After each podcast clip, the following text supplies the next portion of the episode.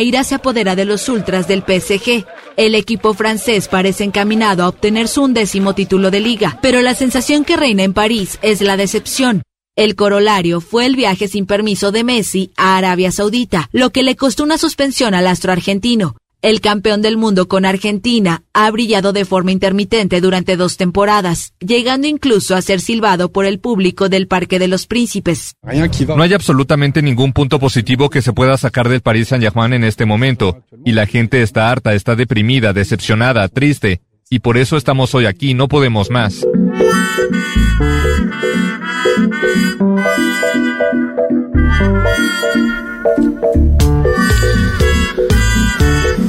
Hubiera preferido no escuchar ese cántico porque despierta pasiones que ya tengo, antifrancesas, Antifrancesas, directo. antieuropeas. Antieuropeas.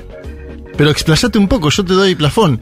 No, en principio lo que Si lo que voy a club, decir ¿eh? es, primero decir, si vas a insultar a un ídolo, Al hágalo bien. Sí. Son, ese cantito es patético, que tienen bueno. problemas mentales, gente con dificultades para hablar, ¿qué, viste? Como, como, ¿qué es eso? Conseguite una Anda cortándolo, Juan, porque. Hace un- Sí. Ahí está. Claro, lo dicen en español. No saben ni que- acentuar, no saben acentuar las palabras correctamente, lo que intentan hacer en español, Lo intentan hacer en español para dañarlo más a Leo, claro, ¿no? pero acentúa bien. Porque eso, hijo de puta Messi, ¿qué, se- qué, le- qué pasa? ¿Qué es eso? Pero es un club nacido en el 70, Fede, este, el Paris Saint Germain. Imagínate, 1970. Acá los clubes nacen en el nove- 1905, 1908, 7, en el 70. O sea, imagina- no tiene tradición de fútbol, no solo el Paris Saint Germain, sino Francia entera. Tiene de casualidad una selección muy importante, que en general son todos descendientes de inmigrantes que Sí. llegaron a Francia, ¿no? Eh, no, Francia no era una selección estelar en los 70-80, más allá de que tenía a Platini, Platini, sí. ¿No? ¿Te acordás? Más allá de Platini no tenía nada. Michel Platini. Y ahora tiene a Mbappé y a unos eh, jugadores eh, enormes Sí. que tienen sangre, te, te diría que son franceses, pero franceses de, de segunda generación, ¿no? Ajá. Eh, eso explica, me parece también. Y le- No le sé si me explica eso. Para mí explica, o sea, la, la tradición futbolística. No, te digo que explica la- el triunfo actual de Francia, o sea, la generación actual francesa No, que haya está podido bien, ganar. pero digo, ponele que yo no sé si los esculparía, o sea, quiero decir, a mí me- me suena que esta cosa de insultar, eh, todo porque Messi se fue unos días, no sé, no atajó. No, no, pero no le insultan por eso. Lo insultan porque le ganó la final del mundo. Sí, pero es que también. Lo odian, le ganó la final del mundo. Vos mientras- decís que los hinchas del club odian al jugador que juega en su equipo porque ese jugador no juega por una selección. Sí. Bueno, eh, no sé, lo que quiero decir es ¿Y que. por qué es más feliz en Argentina, Messi? ¿Pero tantas lecturas hacen? Sí, claro. Mm. Olvidate. Para mí es muy difícil salir de que les ganamos el mundial. Claro, y ellos querían la que Champions, ir, no sí. la pudieron ganar nunca la Champions. Son un club que encima depende de los fondos cataríes, porque ni siquiera son un club que vos digas, ah, este es un club francés hecho y derecho. Digo, no sé, el Madrid y el Barcelona son dos clubes de sus ciudades que ni siquiera están privatizados. Este es un club privatizado, Mm. es un club francés catarí, con fondo catarí, que no pudo ganar la Champions, que contrató y contrató, contrató, contrató. Bien, pero no eso, tiene ¿cómo- qué- qué- ¿en qué va? Que No, la le digo ellos, se, ellos se frustran. a Messi. Y se frustran porque dicen Messi consigue en la selección nacional lo que no consigue en el PSG. Es un poco al revés de lo que pasaba Exacto. en, el- en el los años del Barcelona, donde Messi salía campeón con el Barcelona y no salía campeón con la Argentina. Ah, Pero acá nadie, la, en la cancha nadie se le insultó, había anti-Messis ahí sueltos en las redes sociales, ponele, pero no es que hay un clamor, eh, un insulto. Yo no sé, no sé con qué te no estoy tan metido. Huelo algo que, que me parece que es muy francés y europeo, A ver. que es la idea de que son dueños. Sí. Insultan como un dueño. Claro. ¿Me La entendés? mirada de colonial de. La- insultan como un dueño. Se piensan que son dueños del mejor jugador del mundo. Que se está por ir ahora, aparte. Insulta como un dueño. Fíjate que, de hecho, pasó ahí. mm, Bueno, la excepción que confirmaría esta regla, si es que existe, es este Maradona en el Nápoles, donde los napolitanos no sentían que eran dueños de Maradona. Claro. Y sentían, una- sentían agradecimiento Claro. porque un tipo excepcional y sobresaliente fue a jugar eh, a su club. Pero fíjate, porque si vos eh, bien lo decís, el PSG no tiene historia futbolística, es un club este, de un país que tampoco tiene una liga, no, es la- no- no es de la liga más Es la potente. peor liga del planeta, no la quiero ver más. Entonces, Andate Messi para que no la veamos más. justamente, en términos concretos deberían estar muy agradecidos. En Sí. términos, si, si- si actuaran como los napolitanos, Claro. bueno, ¿cuál es la diferencia entre un parisino y un napolitano? Que el napolitano tiene corazón. Y que el parisino piensa como dueño, porque tiene plata y está acostumbrado a mandar. Claro, hay también en Nápoles una, una narrativa de resistencia. Claro, contra el no norte. claro. Contra el norte. ¿Y París contra quién va a pelear? Claro. ¿Contra quién va a pelear París Saint Germain? Un equipo catarí parisino que tiene millones de dólares. Los franceses solo saben de perfume, lo dijo Gorosito.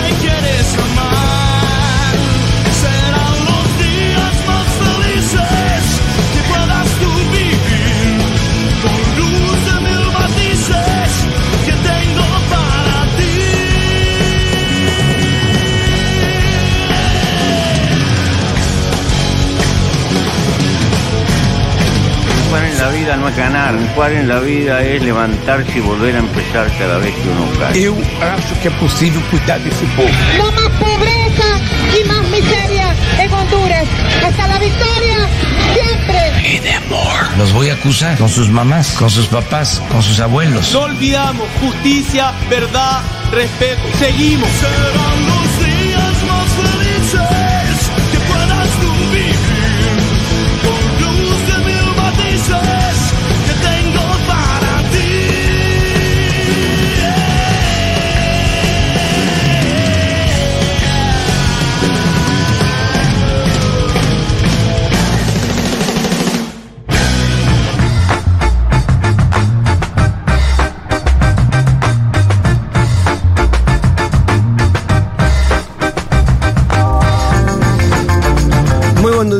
muy, buenos, buenos días para todas y para todos. Domingo 7 de mayo del 2023, este es el programa 244 de Un Mundo de Sensaciones. Eh, qué feo empezar con un furcio, pero ya está. Este es el único que voy a cometer en todo el programa. Eh, ¿Cómo les va? Hoy tenemos, digámoslo ahora, no van a escuchar la voz melodiosa de Juan Elman porque está con un problema en general de la gente grande. Yo no sé si es su entrada a la adultez definitiva, su salida de la adolescencia o qué, pero estaba con un dolor de espalda. Ah, el ciático. Y el ciático era más... eh, Lo agarró temprano a Juancito. Pero escribe mucho, hay que decirlo. Estaba sentado muchas horas. Es- Viste que el escribir, ¿no? Estaba muy mal. Ayer, eh, digo esto también, aprovecho y, se los cuento.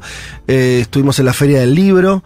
Estamos mucho en la feria, la radio tiene un stand, ustedes saben, un estudio donde, donde hacemos transmisiones, pero también estamos con una agenda importante en cuanto a la presentación de algunos libros editados por, por Ediciones Futurock, entre ellos el libro de Juan sobre Chile, eh, Nada será como antes, junto a Ernesto Pico, también autor de La Casa, que, que editó Crónicas del Litio, y presentaron esos, presentamos los dos libros juntos en, eh, en la feria ayer, con un montón de personas, un montón de gente eh, compartiendo ese momento, eh, que para los autores es muy importante, es un momento también, ¿no? De, laburo, decías, de, de- de escritura, es muy solitario. Y entonces cuando finalmente el libro sale, en realidad viene otro momento solitario, pero de los lectores, que agarran, compran el libro y lo leen en su casa. El autor tiene un feedback medio indirecto, la tía que le dice que, que- que bien que está, alguien en las redes, pero eh, está bueno cuando los autores después de ser publicados, tienen un- esa instancia también donde comparten un poco ese trabajo y cómo hicieron el libro y bueno, este, las temáticas que tratan, que en el caso del litio, en el caso de Chile eran dos temáticas también muy actuales, eh, y eso lo pueden hacer con, con gente de carne y hueso del otro lado, así que estuvo buenísima la presentación del libro. Lo tenemos entonces malherido a Juan Elman pero su contenido y su columna estará presente. ¿eh? La vamos a hacer igual porque. Te ha transferido estaba- los conocimientos. Me transfirió, sí, me, me, me las pasó eh, por este. mm, Como es este. Me las pasó por WhatsApp, cómo se pasan las cosas, básicamente. y hoy ya, ya la tenemos preparada para que no se pierdan lo que había trabajado Elman para el día de hoy. Eh, dicho esto, eh, iba a estar referido, ya aprovecho y lo digo, la columna de él sobre Rusia y Ucrania y la guerra, obviamente, y las novedades que hubieron esta semana. Lo habrán visto, ese famoso dron ahí cayendo sobre los techos del Kremlin y explotando eh, cinematográficamente, y también un poco el contexto de la guerra eh, que se viene ahora, la supuesta, esperada, promocionada, ofensiva o contraofensiva ucraniana sobre las posiciones rusas. De eso hablaremos en un rato nada más. Nos volvemos a América Latina y tenemos que hacer, eh, ya ahora con los resultados puestos, el primer análisis posterior a la elección en Paraguay. Sí, ganó el partido Colorado, ganó ampliamente, hay que decir, ¿no? Que se esperaba que saque un número inferior al que terminan, al que sacó, ¿no? El partido Colorado con 42 puntos. Acordate que en las encuestas estaba en 30 y algo. Santiago Peña saca 42 puntos. Una mala elección para mí, lo digo en esos términos, no dudo en decirlo, mala elección de Efraín Alegre, mala elección, Un desastre. terce- tercera consecutiva y 27 puntos apenas, cuando la anterior ¿Cuánto había elección, sacado? 43, Claro. la anterior elección fue 46-43, Abdo Benítez, Efraín Alegre, es decir que bajó 16 puntos Efraín Alegre, y en el Partido Liberal le están pidiendo la cabeza, vamos a hablar de eso, y el tercer colocado, el autodenominado outsider Payo Cubas, 22 puntos, una gran elección, un desconocimiento de los números preliminares, los desconoció, Payo Cubas dice yo no saqué 22, Ajá. yo gané la elección, se estaba movilizando Asunción y fue detenido el día viernes, es decir, tenemos un candidato que busca ser el líder de la oposición a Peña y que él dice que quiere que no asuma a Peña, que Peña va a asumir bajo su cadáver, estas son las circunstancias. Quiere ser como Bolsonaro hoy. Está detenido, bueno, ahí escuchábamos el debate histórico que tuvo Payo Cubas con José Luis Félix Chilaver, que terminó sacando a Chilaver un 0,8%. Ah, no le fue muy bien. 0,8%, 23 mil votos, ¿no? Eh, creo que Vélez tiene más socios que los votos que sacó finalmente Chilaver. eh. Y no apostaron en ese momento 100 mil dólares, pero vamos a hablar de Payo Cubas porque... Sí. Ojo, si Payo Cubas come el sector de la oposición de que está ocupando hoy Efraín Alegre la concertación, estaríamos hablando de que el Partido Colorado va a tener enfrente a un personaje complejo, ¿no? Para empezar, para ser benevolente con Payo Cubas. Vamos a contar algunas cosas que hizo Payo Cubas. Transmitió la audiencia Payo Cubas ayer. Tengo los audios, los traje. Te digo que está un paso más allá de algunos liderazgos que hemos conocido. Para mí, ¿eh? Ah, más allá en qué sentido. Lo explícito. ¿Cómo? Lo explícito. Lo explícito. Sí, ¿Cómo habla? sí. ¿Vas a escuchar hoy cosas? Bueno, eh, atentísimo a escuchar, eh, porque sí, uno ya es presidente y sabemos que es una especie de pichón de Cartés, digo, la, la figura Bueno, de Peña no sé si es, mucho. si es muy interesante, la de Efraín... eh, como bien decís, un opositor en caída libre porque le fue muy mal. Y lo de Payo Cubas, por ahí lo más eh, interesante en términos de conocer, ¿no? Una figura nueva que rompió la política, sacó más de 20 puntos. eh, Él dice ser más decís, parecido a Bukele que a Bolsonaro, ¿no? Esto, eh, para marcarlo. Él Sí, dice claro. defender a Bukele, a Nayib Bukele, el presidente. Yo lo escuché decir cosas que estaban muy a la izquierda de la candidatura supuestamente progresista de Efraín, en términos económicos, claramente, ¿no? y Cobrar hay que decir que la- Efraín puso. A la soja, Sí, además. hay que decir que Efraín puso, o no puso, eh, se eligió de candidata a una ex ministra de Horacio Cartes también, hay que decirlo, Mm. ¿no? Fíjate que fíjate cómo era, era un ex ministro de Cartes, Peña, que ganó. Segundo la fórmula de Efraín con otra ex ministra de Cartes. Y tercero la fórmula de un ex afiliado del Partido Colorado, Payo Cuba. Claro. El Partido Colorado está en toda la elección, podríamos decir. Bien, eh, ¿de qué vamos a hablar también hoy? Nos vamos al oriente, nos vamos a China. eh, Ustedes saben, hoy está con nosotros Violeta Weber. ¿Qué tal, ¿Qué Violeta? tal? Buen día. Bien. Ya eran las doce y media. Va- vas a estar contándonos eh, con la excusa de la cumbre de la Organización de Cooperación de Shanghái. Ustedes por ahí no saben qué es eso, pero es una instancia de articulación económica y política muy importante en Asia, liderada por China, ¿no? Eh, y a partir de eso pensar un poco eh, este nuevo ímpetu de China como armador global. Sí, sí, además, el tema de, o sea, la Organización de Cooperación de Shanghái es el organismo de cooperación regional más grande del mundo. Lo cual ya nos da una pauta de que el hecho de que lo conozcamos tan poco es, es por lo menos un- una, Claro. una punta. O sea, es muy bueno ese dato, eh, claro. Es el más... im- la- la- es la- el más grande en términos de población y de y, y también en términos que eso ya es una lectura mía, pero en términos de la importancia de, de la protección de la seguridad regional, porque eh, hay reúne países tipo Pakistán e India que son Que entre sí- enemigos históricos y que todo el tiempo se eh, tienen, eh, digamos, combates Mm. hasta el día de hoy. Entonces el hecho de que se junten y se, se compartan una mesa de negociación, sal- salgan en la foto los dos juntos, es eh, bueno, es, es como da para pensar, eh, porque no, no pasó hace mucho que con la guerra de Ucrania, en el Consejo Económico y Social de Europa no se quisieron juntar delegados de Rusia y Ucrania. Claro. Eh, y entonces tenemos enemigos que son históricos, que vienen en conflictos eh, que involucran eh, enfrentamientos armados desde hace décadas. Y bueno, eh, China orquesta una organización en la cual Pueden se pueden convivir. sentar en la misma mesa y tener conversaciones.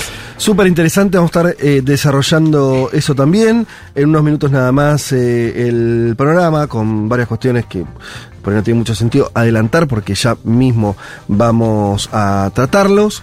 Eh, y creo que por ahora no me olvidé. No, sí, tengo que hablar del libro que regalamos hoy. eh, India en construcción. Nos quedamos por esa región. India en construcción, economía, sociedad y cultura. Eh, de Amartya Sen. Y esto es un libro editado por Capital Intelectual. Yo leí un poquito. La verdad que no le pude entrar como, como quisiera, eh, pero es un libro de artículos, de distintos artículos, eso es interesante porque este, se, pueden leer distintas cosas, eh, habla de la India a través de sus calendarios, es uno, uno de, los, de los artículos, eh, por qué los medios de comunicación son importantes para el desarrollo económico desde una mirada de la India, eh, bueno, este, cuestiones que tienen que ver con la educación, con el tema del desarrollo social en la India, distintos temas de un país que también, como bien decía Viole, no conocemos eh, casi nada. ¿eh? Lo poco que conocemos por ahí, gracias a Periodistán que viajó hasta allá y escribió un libro, eh, pero también todavía tenemos una lejanía tremenda Sí. con el país que ya es el país más poblado del mundo. ¿No? Entonces ya de vuelta es como lo de la cooperación de Shanghái, no es que estás hablando, bueno, de un país ahí no medio importa, perdido. claro. Este, Nos importa y nos afecta. Totalmente, así que eh, vamos a estar regalando dos ejemplares de ese libro, como hacen para participar, como siempre, van a la cuenta de Instagram de Futurock o eh, a nuestro WhatsApp al 1140 660000 y ahí responden a la siguiente consigna. ¿Cuáles son? Escuchen, ¿eh? Pensando en esta idea de, de India, India en construcción se llama el libro, la idea de una India que está en, sí, en un proceso, una vorágine, no solo de crecimiento, sino de también de construcción nacional y, y- y de, de cómo un país, que en realidad son muchos países, logra vivir este, eh, juntos y los conflictos que eso genera. Bueno, eh, ¿cuáles son las cosas fundamentales a la hora de construir un país? Nos preguntamos.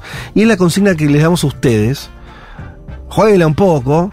Se pueden poner serios si quieren, pero también pueden pensarlo como si esto fuera un jueguito de compu, ¿no? Si vos tuvieras que elegir cuatro o cinco elementos, no más. Tres si quieren. Indispensables para construir un país, el que quieran, el país imaginado, un país ficticio, el que quieran ustedes este, construir de un día para el otro, o, eso, un país de cero. ¿Cuáles son esos elementos? Eh, las mejores respuestas entonces se van a llevar como premio los dos ejemplares de India en construcción de capital intelectual. Ahora sí, dicho todo esto, eh, nos vamos a escuchar. Eh, mirá vos lo que me pusieron acá. Qué bien, Pablito. Bob Dylan. Excelente. Arrancamos con Bob Dylan. ¿Te ¿A vos compro? ¿Te gusta Bob Dylan? ¿Viole? Sí, sí, re. Bien. Political War.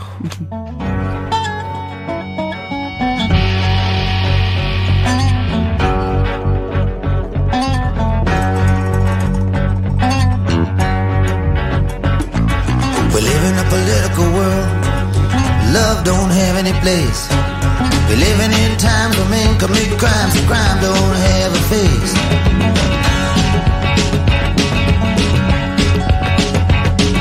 We live in a political world, icicles hanging down, wedding bells ringing, angels singing, clouds cover up the ground. Un mundo de sensaciones. Un mundo de sensaciones. El programa que no puede escuchar el Pepe Mujica porque siempre lo interrumpen con alguna visita en su chakra. Futurock FM.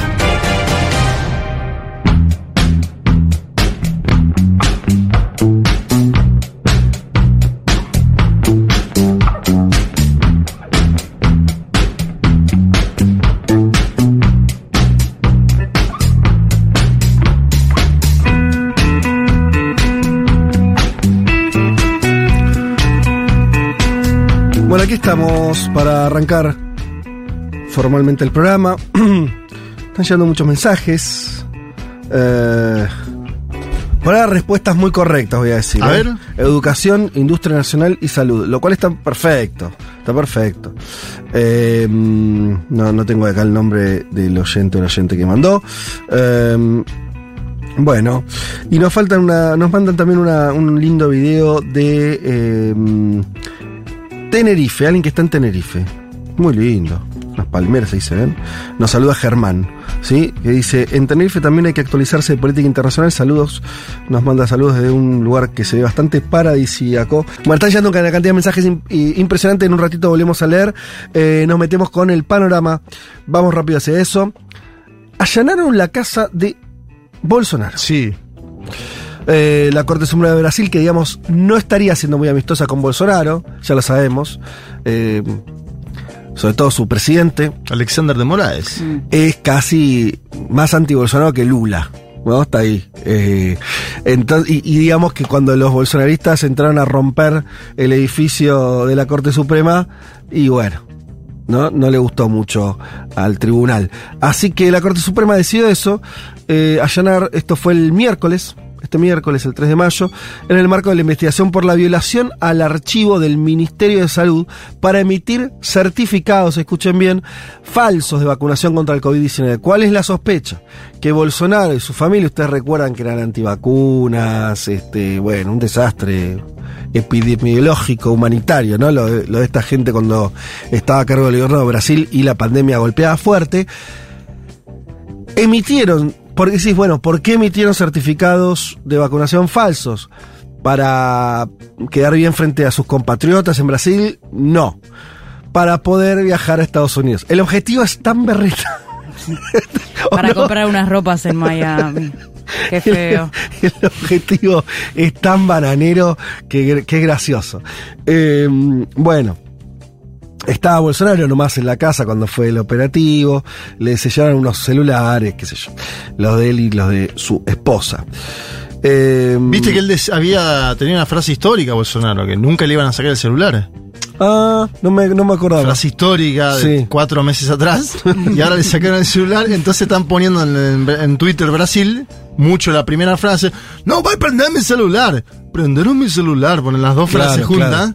Muy fuerte. Me gusta tu, Sí, sí. tu portugués. Es medio bien, cachivachico. ¿eh? No, pero estuvo bien. Che, eh, no, Yo te bueno. digo algo igual ahí. Sí. Michelle Bolsonaro Ajá. fue la única inmunizada que lo pudo documentar en los Estados Unidos de América cuando viajaron a la Asamblea General de Naciones Unidas en el 2021. Acordate que en ese momento Bolsonaro está la famosa foto que está Sí, comiendo una la pizza, afuera afuera. Porque porque, no lo dejaban es ingresar a los locales. Porque no estaba Es vacunado. espectacular esa foto. Bueno, Michelle aprovecha el viaje y se vacuna con Janssen. Pero eso no fue después de, de, de- siendo No, no, presidente. 2021, claro. sí, ajá. sí, sí. Michelle va y se vacuna y ahora de hecho mostró la vacunación como diciendo no. a mí no me metan A mí en no. la- en- a mí no me metan con Jair y con la hija que ninguno de los dos la hija Laura ni Jair se habían Claro. vacunado Supuestamente no era, no, no podía no ser para ellos, sino para su círculo. Bueno, hay que ver igual. También esto es parte, digámoslo, así, porque si no, estamos, eh, esto también es parte de la disputa política y es verdad que hay un encono particular ahora de la justicia y de, eh, lo dijimos, eh, del propio Alexander Moraes, eh, contra la figura de Bolsonaro. Esto es, esto es evidentemente así. Eh, lo cual no quita que Bolsonaro cometió un genocidio, pero no lo están, no lo están eh, investigando por eso exactamente. Más o menos, porque del teléfono. Y sobre Sí, todo ahí de- se puede desprender otras cuestiones. Sobre todo de otro teléfono que es el de Barbosa Cid, ah, que es un, a- alguien vinculado a Bolsonaro, hay intercambio de mensajes sobre lo que pasó el 8 de enero. Pero un tipo así mantiene su teléfono, o sea, Bolsonaro sigue teniendo el teléfono del 2020. Te sorprendería ¿Qué- qué es? la- No, no es tarado, es que No, no, no. Oh, sí. O Y, capaz pero sí. mucho, no. ¿Cómo es? No, no, no termino de entender eso. Yo no sé el teléfono de Bolsonaro, porque no sé qué, qué sacaron de él, ¿no? De hecho, el propio Bolsonaro, Michelle Bolsonaro habilitó a que activen Sí. su teléfono, diera clave, Bolsonaro no, bueno, el- un pataleo menor. Lo que entiendo es, y lo presenta una, una- el CNN el día de ayer, que hay comunicaciones entre un asesor de Bolsonaro en torno a lo que sucedió el 8 de enero. Me da la sensación de que la estrategia de Alexander de Morales fue tiremos del piolín Claro, con alguna sea. causa, entre comillas, menor, iba a decir falopa, menor, ¿no? Porque la verdad que la... Tampoco es eh, que vos digas qué grave que es. Es una adulteración, es algo malo, Sí. dañino, pero no es lo más dramático que hizo Bolsonaro. No. Sí. Consigamos información a partir de los allanamientos, que es lo que. Me parece que con Trump sucedió algo similar. Acordate que viene Sí, le muy. allanaron la ¿no? casa también. Pero era por un tema menor la- Sí, la- sí. el allanamiento de Donald Trump. Se buscaba si había instigación o no en el asalto a la toma del Capitolio. Yo creo que acá tiraron más de la soga y que algo van a encontrar. Me da esa sensación. Bueno, sí, en ese caso tampoco sería, estaría bastante reñido con, con, con las buenas prácticas judiciales, ¿no? Digo, si esto lo hicieran un líder popular, estaríamos escandalizados, que decir, no, no, no podés tirar del piol, o sea, no, no funciona así. Yo digo que no funciona así, No pero que Alexander de. Moraes No lo está- odia, Lo está, está en una, está en una. Pero eso, su único objetivo en la vida es meterlo preso a Bolsonaro. Claro. O, o- o probar en la justicia que. el tipo- También digo esto porque me parece que es que, que es un le haría eh, hay que está bien entender que es una agenda judicial más que eh, política cuando quiero decir más que de la política porque pareció si lo pienso en términos políticos no sé cuánto le va a sumar a cuánto le va a restar a Bolsonaro Para mí es contraproducente. Exacto. Bueno, por eso te digo, por- porque ahí lo que hay es una especie de vendetta donde está aprovechando Morales su, su situación de, de- de- de presidente de la Corte Suprema, de un tipo con mucho poder ahora, muy legitimado también y demás. Eh, no sé hasta qué punto lo están haciendo bien, eh, no sé hasta qué punto están queriendo ir al, al fondo de la cuestión.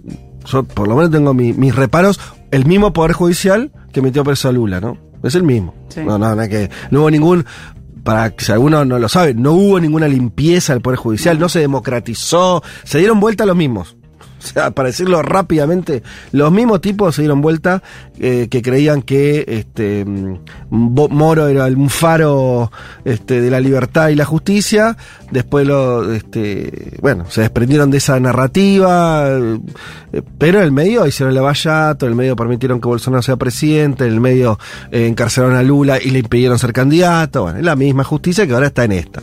Yo lo tomaría como, como eso para no este, no, no comerse una curva. Eh, querías comentar, ha- hacelo ahora, Juan, está bueno lo, lo- lo de Lula en eh, Gran Bretaña, porque él fue para eh, este evento, ¿cómo decirlo? La Este coronación. La coronación de, ¿no? de Charles. Viste que le las imágenes, ¿no? Era difícil empatarlas con alguna cuestión real. Quiero decir, real, justo, mira la palabra que usé. Eh, parecían en joda, ¿no? Gente grande poniéndose una. un- este, una corona, qué sé yo, con esa, esas, esas pieles que se ponían, una cosa ridícula. Tendrían que haber saltado de una generación, ¿no? La verdad que sí. Porque además estaba muy. A mí lo que más me conmovió es que eran, eran viejitos. Eso te Esa, digo. me- me- pero esa parte me gustó. Todo, todo el Fausto, este, ¿viste? El, eh, esta cosa exageradísima. Además, viste, los británicos son especialmente exagerados, porque hay otras Sí. monarquías que son más, este, este, más modestas en sus maneras, viste, los, los holandeses mismos, viste, hay menos. Los españoles bajaron mucho el perfil, Sí. ¿no? Los españoles bajaron el perfil. Están de traje, los tipos parecen medio funcionarios. Sí, exacto. ¿Viste? Burócratas casi. Y, pero no. Estos monigotes se siguen haciendo toda la parafernalia que cuando era un imperio. Bueno, en ese marco, quiero que cuentes lo, que me dijiste de Lula, que me, me gustó mucho. No, le hicieron una pregunta a Luis Ignacio Lula da Silva en el medio de la gira que tiene eh, por, bueno, Londres, ¿no? Para la coronación de, de Carlos. Y le preguntaron específicamente por el caso de Julian Assange, que está detenido ahí mismo. y contestó, es una vergüenza que un periodista que denunció las artimañas de un Estado contra los otros esté preso, condenado a morir en la cárcel y no hagamos nada para liberarlo, dijo Lula textual. Se lo notó hasta emocionado, te diré en el tono, busquen Ajá. el video si pueden verlo. Dice, es una locura que nosotros que luchamos por la libertad de expresión, derecho de gritar que Assange está preso porque denunció las artimañas y la prensa no se mueve en defensa de ese periodista. Esa frase me parece muy muy importante porque hubo todo un pool mediático que aprovechó las filtraciones de Wikileaks, que vendió Sí. sus diarios a Es morir cierto. durante esos días y que después se hicieron bien los boludos, ¿no? Para decirlo en, en tono diplomático. Sí. Bueno, me parece que Lula les está diciendo hagan una campaña para la liberación de este periodista. Una, te digo, decir eso con una bandera británica de fondo, porque estaban las dos banderas, la brasilera y la británica, y bastante interesantes, ¿no? Sí, sí, está bueno y además es algo que no se está diciendo. En este contexto de la guerra, de pronto tenemos que... Eso a mí me molesta tanto. Ay, ¿Cómo me cuesta tragar? Yo sé que es una postura política, pero todo este reverdecer de los, de, sobre todo de los europeos norteamericanos con la idea de la defensa de la libertad y todo esto, ¿no? En relación a Ucrania. Sí. A mí me pone, me pone muy mal. Eh, y y es, es muy cierto esto de que la, agenda de Assange está bastante corrida. Y, dicho, desde el progresismo también, desde el progresismo de esos países, tampoco es una agenda. Eso es lo más eh, im- impresionante. Bueno, no es que tenés al Partido Laborista peleando por la libertad de A Assange. nadie le importa un poco. Bueno, no es que tenés al Partido Socialista Español diciendo esto no puede ser, como bien dice Lula, tampoco a los medios de esos países que supuestamente también son tan más corridos a, a, a la izquierda, tampoco hay en eso una denuncia importante. eh, y bueno, Hay que decir que está en Belmarsh, que es una cárcel de máxima seguridad desde el año 2019, a la espera de que se lo pueda extraditar a los Estados Unidos de América, Sí. Julian Assange. Digo, sí, claro. Es todo un Donde ya se sabe que le espera una condena milenaria. Sí, claro. eh, y, y las declaraciones de Lula coinciden con una postura de Lula histórica. ¿eh? Mandó cartas, todo. Es más, Sí. dice en esta misma conferencia de prensa, dice Lula, me olvidé de plantearle este tema al primer ministro, apenas llega a Brasil lo voy a llamar. Ajá. Bueno, Bueno, se juntó con el primer ministro inglés y Claro. dijo, me olvidé de plantear este tema, apenas llegue a Brasil lo voy a llamar para preguntarle por esto. eh, América Latina fue el único territorio donde Assange se le dio un poco de bolilla, ¿no? Eh, bueno, está el, De hecho, el- estaba el asignado en la asilo. embajada de Ecuador. Sí, hubo declaraciones en su momento de Argentina también importantes, el gobierno argentino eh, en ese momento. Eh, Venezuela le ofreció asilo. Sí, América Latina, bueno, en, en México, no me acuerdo cuándo fue, pero hace no tanto también, este... Sí, López Obrador lo cita López Obrador lo cita, sí. lo, lo citó. Y, y vos fíjate que, que no pasa lo mismo, insisto con esta idea, no pasa lo mismo dentro, ni siquiera de las fuerzas progresistas en los países donde de hecho Assange vivía, trabajaba, eh, más le importaba. Eh, bueno, ahí, ahí pasó. ¿Será la agenda otanista que tiene Europa? Me lo pregunto de verdad, Sí. ¿eh? Digo, si el tipo filtraba Para mí sí, re. información de los Estados Unidos de América. Y, Sí. Digo, No, está bien. A- Ahí a ninguno le conviene. Pero Sí. además igual, o sea, proteger la relación bilateral con Estados Unidos.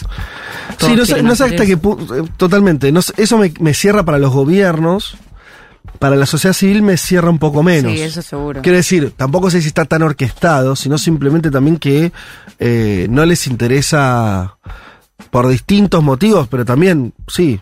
Quiero decir, no sé si un acuerdo tanista, pero me parece que sí hay una, yo diría como una reacción, Sí. casi no, eh, más, eh, casi emocional, de, sobre todo los europeos, bueno, y no olvidar la traición de Lenín Moreno, ¿no? Que fue quien lo entregó a las autoridades británicas. Porque hay que decirlo, Sí, era claro. ciudadano, es, es ciudadano, bueno, ahora no, porque le quitaron la nacionalidad, pero era ciudadano ecuatoriano. Cada Julian esa era su protección. Tuvo siete años adentro de una embajada y tenía la ciudadanía ecuatoriana hasta que se la sacó este hombre llamado Lenín Moreno, que después ni siquiera disputó la elección presidencial que le siguió, ¿no? Que se fue sin pena ni gloria.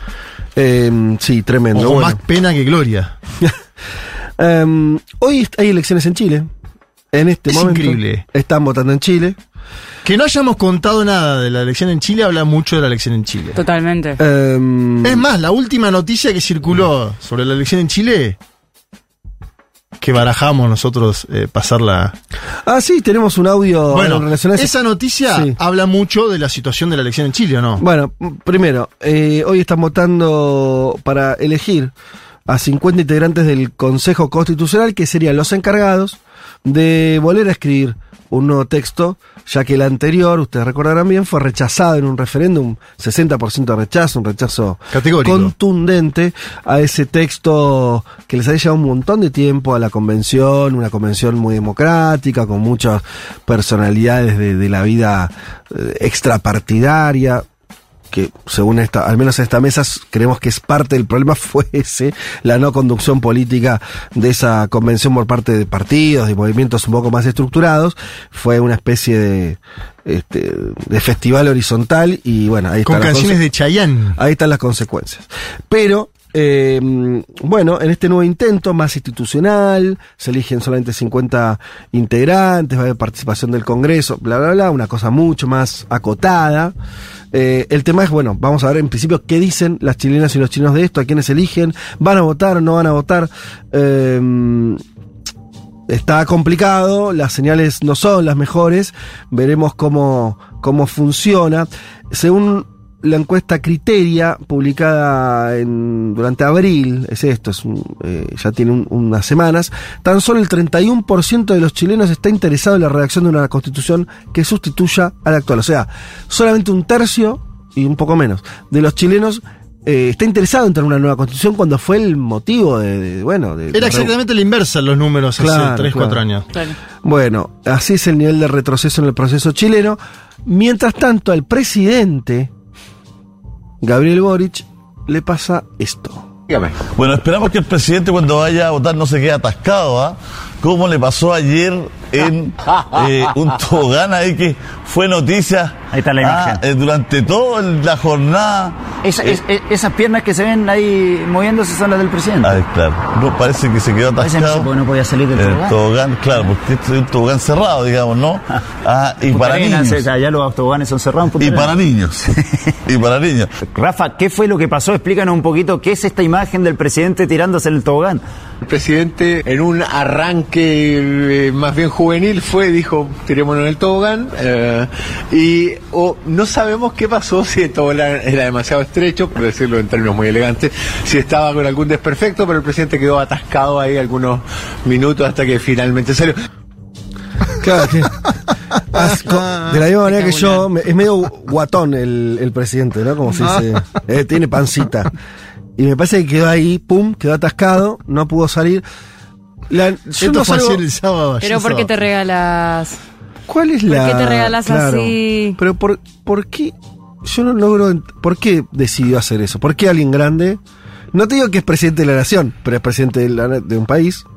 Él dice que ¿Por qué? Punta No Puntaría estaba por un con ningún niño, Bueno, ni pará, niña. yo les cuento la ni explicación que da Gabriel Boric en su Instagram. Sí. Porque comentó de amargos a quienes lo critican Ajá.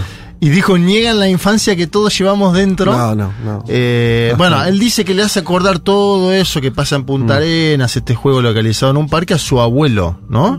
Que ya no está en este planeta. Mm. Porque al abuelo le gustaba tirarse cuando era abuelo Seguramente en los, habrán jugado en esos 80 lugares. Seguramente habrán jugado juntos, ¿no? En- No, seguramente no se toma en serio.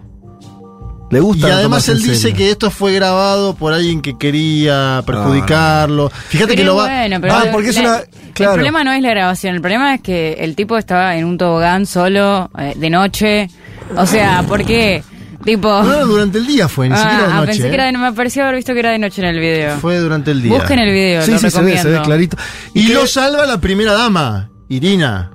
Sí. Va y lo salva. ¿Y por qué Ah, le lo había quedado ella. atascado? Eh, eh, sí, hay una parte del video que me parece que es la, la letal.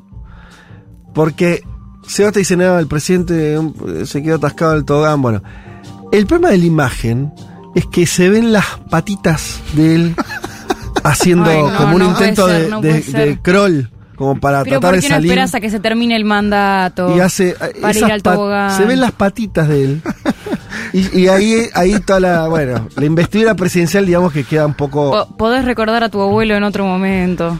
Bien, eh, veremos entonces cómo le va a los chilenos a esta Yo, mirá, elección. pregunté- Domingo que viene estaríamos obviamente comentando los resultados y ver si avanza por lo menos eh, en, en algún sentido o en cuál sentido la ansiada nueva constitución chilena. Pregunté en off hoy a la mañana a alguien del gobierno sobre la votación. Sí. ¿Y? Una palabra me dijeron. A ver. Malito. La expectativa. Yo le dije, ¿cuál es la expectativa para hoy? Malito. Malito. Bien. Y hay, pues, eh, a ver, ya habló Boric por la mañana llamando a votar, ¿no? Cuando votó en Punta Arena después de este incidente que Sí. comentábamos, habló hoy a la mañana Boric. Se espera que si pierde el gobierno, podríamos decirlo en esos términos, hoy, no hable Gabriel Boric, sino que hable Camila Vallejo, que es la vocera del gobierno. Lo cual también sería un dato significativo, ¿eh? Intentar apartar al presidente De la derrota. Sí. Bueno, veremos cómo son los resultados y que, que un proceso complejo, difícil y, y que se va complicando más. Así que, eh, bueno, ya la semana que viene seguramente estaremos, seguramente, no, seguro, vamos a hacer este, un detallado informe sobre lo que ocurra hoy mismo eh, en las urnas en Chile.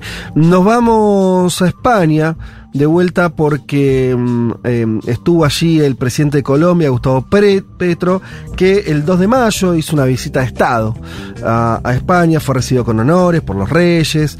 Bueno, este. mm, El mandatario colombiano fue invitado al Congreso de los Diputados. Eh, ustedes saben que es el lugar más relevante de la política española. Además, tratándose de un sistema justamente parlamentario. Eh, ahí aseguró que iba a trabajar por la hermandad entre los dos países, esas cosas que se dicen en medio de forma. Eh, lo, que, lo que tuvo, el picante que tuvo es que eh, se encontró también con la ultraderecha española, Petro, ahí, ¿no? Que eh, sobre todo la bancada de Vox eh, se retiró cuando él iba a hablar. Eh, tuvieron palabras muy, muy duras. Y, y me parece que muestra más, eh, sobre todo, bueno, fue Santiago Abascal, ¿no? Que es el, líder de Vox, el que, el que lo trató de terrorista directamente, ¿eh? frente a las cámaras de televisión. Y, esta cosa que me parece que, que, que está pasando cada vez más, que es la política como un lugar de enfrentamiento a niveles casi bélicos, ¿no? Eh, donde, porque ni siquiera, eh, ¿qué es lo que me sorprende de esta noticia de cómo lo trataron, cómo la ultraderecha se ocupó, hizo un esfuerzo político de ponerlo a Petro como un eje del mal, como, ¿no? Alguien como completamente... El nuevo Chávez, ¿no? Algo así. Sí. Eh, porque ya no se trata de las grietas internas nacionales. Sino hay una traslación, ¿no? Digo, vos Quiero decir, ¿qué sería un poco más lógico? Que Vox, que tiene un discurso, sí, muy corrido a la derecha, xenófobo, y demás, bueno, una visita de Estado le gusta más, menos, qué sé yo, deja, deja pasar, ¿no? Ahora, lo convirtieron en un tema, ¿no? Como si eso también les sirviera a ellos, no sé, digo, o, o, o por ahí no hay cálculo tan electoral o político interno, sino un posicionamiento eh, moral, ¿no? Para mí es eso, pura ideología. Mm. Para mí es eso. De alguien que, eh, Petro, dejó de ser religioso hace 30 años, político del establishment colombiano, Sí, sí, fue, fue- fue intendente. alcalde, claro. Digo, un tipo que está como. No, no, no es que está Sí. hablando de un loquito que yo ayer. Pero lo, pero también tiene pasado guerrillero y lo- sus discursos en, en organismos internacionales son muy, muy de izquierda y muy eh, así en un tono muy de combate al capital y al Eh, eh, y por lo menos no sé yo a mí me interpela Sí. lo que digo siempre no a mí me interpela mucho el tema del ambientalismo entonces Sí. yo escucho mucho a Petro en, en ese- en esos temas porque me parece muy avanzado el discurso que él tiene al respecto y hace poco hicimos un corte de ese de un discurso de Petro en la ONU sobre el ambientalismo y los comentarios se llenaron, se llenaron mal de eh, libertarios y gente de derecha, Claro. eh, corriéndolo con es Chávez, es eh, Maduro, eh, y, y nada, y ese, ese odio de, así de, de como sos un comunista, sos un zurdo, sos un socialista. Pasa que Viole, eh, eh, está bien lo que marcas, eh, sobre todo porque esto que, que te interpela a vos y a, y a la gente este, más joven que tiene que ver con el discurso ambiental, y, es verdad que Petro tiene ahí una bandera importante, su vicepresidenta, que viene de allí también, eh, pero no es un discurso en general, no es un líder eh, hemos tenido líderes bastante más de izquierda en la región que Seguro. Petro. Lo que te quiero decir es, tampoco es Fidel Castro llamando a la lucha No, armada. Es alguien moderado en realidad en tu... eh, digo, el- y el planteo ecológico es un planteo que, que yo, el Partido Verde Alemán tampoco está muy lejos, ¿me lo que te quiero decir? Obvio, Eh, pero el Partido Verde Alemán no gobierna. No, está o sea, bien. digamos, no pone el Seguro. canciller, o sea, puede formar parte de la coalición, pero bueno, igual como, no sé, me parece que, eh, o sea, a mí, a mí me parece clave porque el discurso, eh, a mí- el- un discurso profundamente ambientalista no habla solo del ambiente, habla de la organización económica, política y social de un país y de cómo los tipo, cómo, cómo se organizan las relaciones internacionales globales que bueno, en, en- en ese discurso se disputa la hegemonía de Estados Unidos, se disputa el rol de todos los países europeos en las emisiones de gases de efecto invernadero y en otros impactos ambientales. Y en ese sentido no se habla de, bueno, si vos pusiste tal medida o si vos impulsás los autos eléctricos. Es va, va mucho más a fondo. Vos decís que es más profundo el discurso, el, el discurso ambiental. eh, Como tiene- que toca los intereses económicos y políticos. Ah, y, y- ok. y- y eso lo, lo profundiza porque marca las desigualdades norte-sur, que son las que después, eh, eh, en el Acuerdo de París, eh, estamos todos bajo la misma responsabilidad de solucionar los problemas, cuando en realidad nuestros problemas son en gran amplia mayoría causados por el norte y es nuestra selva amazónica la que se chupa todos esos gases de efecto invernadero. Entonces, como que no me parece, qué sé yo, eh, casual que eh, un presidente que tiene estos discursos y que además tiene un discurso, digamos, es el primer presidente de izquierda en Colombia, ¿no? Sí. Entonces, es un presidente que no, no va a ser como tan de izquierda como otros líderes por, su, por la, la historia de su país, pero aún así tiene, digamos, tiene posicionamientos en cuestiones laborales, en, en derechos sociales, eh, y que son muy avanzados en ese sentido, muy, muy a la izquierda, digamos. Sí, para el contexto colombiano, Claro. yo estoy de acuerdo. Eh, no lo veo tan así, tan, tan perfilado en, en- en el- lo que sería. Si tenés que ubicarlo en el mapa más general del mundo, incluso de Occidente, me parece que, que es un líder de centro izquierda, lo ubico más en un lugar no tan este, radicalizado, pero está buena la discusión, digo, en qué sentido si tiene un plan o un, un intento de modificación en términos eh, este, medioambientales fuerte, en qué medida eso no cuestiona también ciertos cimientos de la, de, de la organización económica, como dijiste vos, me parece muy válido esa, esa mirada, ese, ese, ese planteo, eh, para discutirlo también. Sí, pero además Ta- quiso sí. mediar, perdón, quiso mediar las relaciones diplomáticas entre Venezuela y Estados Unidos, como que mete La primera orden de Gustavo Petro como presidente de Colombia es que le traigan la espada de Bolívar. Yo creo que eso es lo que le molesta al señor Santiago Abascal, Claro. que pretendería que América Latina todavía siga siendo hoy una colonia española. Bueno, vamos hacia eso. Y cierro con esta declaración que une un poco todo lo que estuvieron diciendo ustedes. Dijo eh, el líder de Vox, jamás existió ningún yugo, sino una hermosa hermandad. Está hablando Sí, de España y nuestro continente. Con una cultura, una fe y una visión del mundo compartidas. Mirá vos, yo no sabía. o sea, Compartidas. ¿cómo, cómo hicieron? Yo no sé cómo hicieron los pueblos indígenas para compartir del vamos la, la visión eh, y la fe, ¿no? Eh, por ósmosis, porque no había internet en el 1492 no había internet para, para, para enchufarle este, una, una visión de mundo compartida. El único yugo que hay en Colombia es que el totalitario como Petro ha impuesto a su pueblo. Bien, eso es lo que escribió en Twitter Santiago Abascal. eh, con ciertas dificultades. Bueno, esto sí me parece que hace, él, él es de consumo interno, ¿no? La idea de que España, sacarse encima la idea de que España fue eh, un imperio nocivo, ¿no? Y están queriendo como eh, revertir esa idea. Está difícil. Ellos hacen los actos en la Plaza de Colón todo el tiempo, Claro. la extrema derecha española. Hay cosas es una forma de reivindicar la, la españolidad. Claro, yo digo, estoy de, acuerdo con Viole en que hay cuestiones de Petro actuales, pero también ellos están discutiendo más atrás, me da la sensación, Sí, ¿no? Están ahí. discutiendo la historia. De hecho, fíjense, cuando le dicen, este hombre estuvo en el M19, lo que hace Abascal es decir, a mí me hace acordar a Arnaldo Tegui, es decir, lo vincula con la ETA. Claro, Están discutiendo política doméstica aprovechando la visita de un mandatario de otro país. Claro. Bien, leo dos rápidas porque estamos sin tiempo. Eh, Lazo firmó un decreto que dispone a las Fuerzas Armadas a actuar contra el terrorismo. Bueno, se encienden las alarmas acá. Eh, Lazo, usted recuerda, un presidente contra las cuerdas en Ecuador, por ahí elecciones eh, este, locales, regionales hace poquito, tuvo protestas muy importantes, eh, un presidente con bastante legitimado en términos de aprobación social en su país, eh, y ahora dispone este decreto para que las Fuerzas Armadas actúen de forma interna. Eh, así que, bueno, es probable que se, que se complique porque ustedes se imaginarán, en, en Ecuador, cuando se habla de terrorismo no están hablando de Al Qaeda, que yo sepa no, no No, actúan... están hablando de narcotráfico. Son unos payasos, perdón. claro, pero- están hablando de narcotráfico, pero también por ahí están hablando de líderes indígenas por ahí, ¿no? Hay que ver que cuánto te engloba o no ese término. Eh, bueno. Esa es la cuestión. Además, eh, la excusa, como bien dijo Viole, también tiene que ver con un incremento importante de, este, del narcotráfico y, y- y- y también de una violencia vinculada a eso que está desatada Es este, en, en Ecuador. Así que veremos cómo continúa ese Hay que ver proceso. cómo avanza el juicio político. Ah, el propio Lazo. Claro, el juicio político sobre la mesa, so- digamos que ya avanzó, de hecho, hacia el Pleno de la Asamblea Nacional, pasando por la Comisión de Mm. Fiscalización. De un Así paso que más. Así que atención a eso. Tiene Hay que ver después si los números dan, porque esas- esos juicios requieren en general mínimo dos, Dos tercios. Y, Y, además el difícil. presidente, los presidentes latinoamericanos en general tienen capacidad de maniobrar, ¿no? Claro. Eh, con cosas legales y no tan legales como hemos conocido en el continente.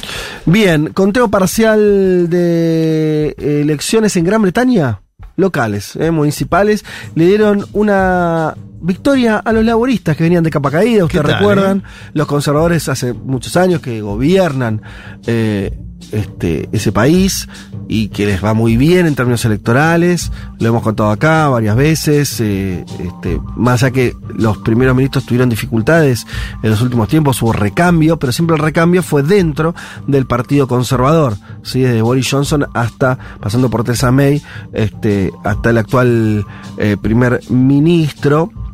Eh, aún así, aún así, Liz Truss, me olvidé también, mira, me la había, me la había Son tantos que ni nos acordamos, ¿viste? Y son, con Sunak son cuatro, ¿no? El actual primer ministro ya son cuatro desde Boris Johnson, o sea, hace poco tiempo, dos años, en dos, tres años tuvieron muchos primeros ministros, pero todos conservadores. El tema, la novedad es esa, que en estas elecciones municipales habrá que ver qué, qué nivel de, de importancia tiene esto de cara al futuro. Tienen elecciones generales en el 2025, nos falta tanto, año y medio, y eh, ahí se empieza a posicionar el Partido Laborista, un partido que igual se corrió también al centro, desplazó a Jeremy Corbyn, que era una, una ala más, este, eh, mucho más eh, profundamente reformista, más estatista, más de izquierda. Se quedó el, hoy Partido Laborista en un programa más eh, centrista.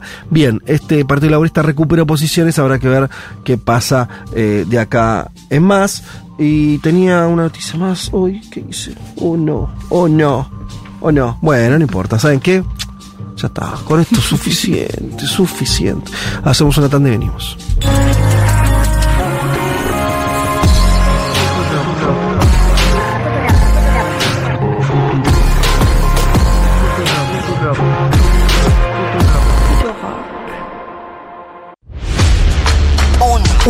Mundo de sensaciones. El programa que los oyentes piden en verano cuando ocurren intentos de golpe de Estado, tragedias y guerras, pero que recién arranca en marzo. Federico Vázquez, Juan Elma, Juan Manuel Carr, con Violeta Weber y Malena Rey. Futurock FM.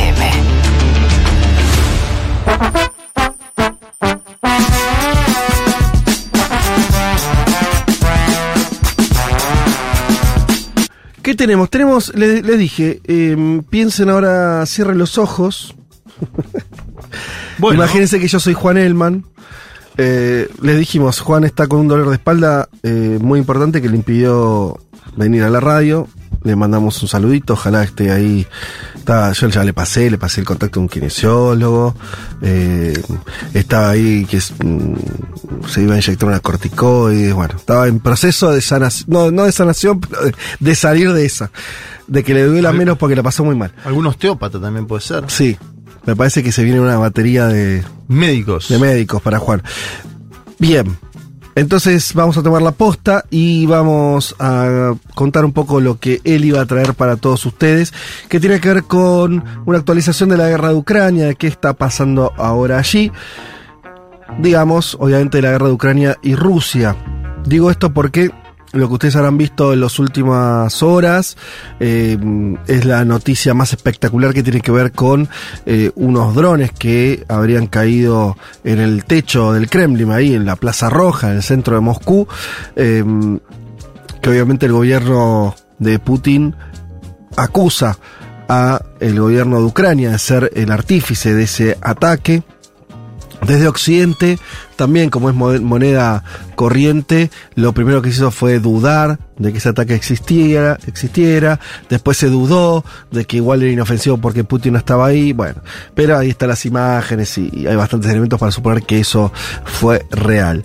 El ministro de Defensa, eh, Oleski Resnikov, de Ucrania, ¿sí? Y consejeros del presidente Volodymyr Zelensky eh, anuncian, y este es el marco general de lo que vamos a hablar, que entre mayo y junio, o sea, ahora mismo empieza una nueva ofensiva en Ucrania para recuperar los territorios eh, en su país, ¿sí? Entonces, eh, en principio lo que vamos a esperar en estas próximas semanas es un intento de avanzada por parte de Ucrania para recuperar posiciones. Ustedes saben, es una guerra que está clavada. Algunos dicen que tiene similitudes con la Primera Guerra Mundial, en el sentido de pocos movimientos.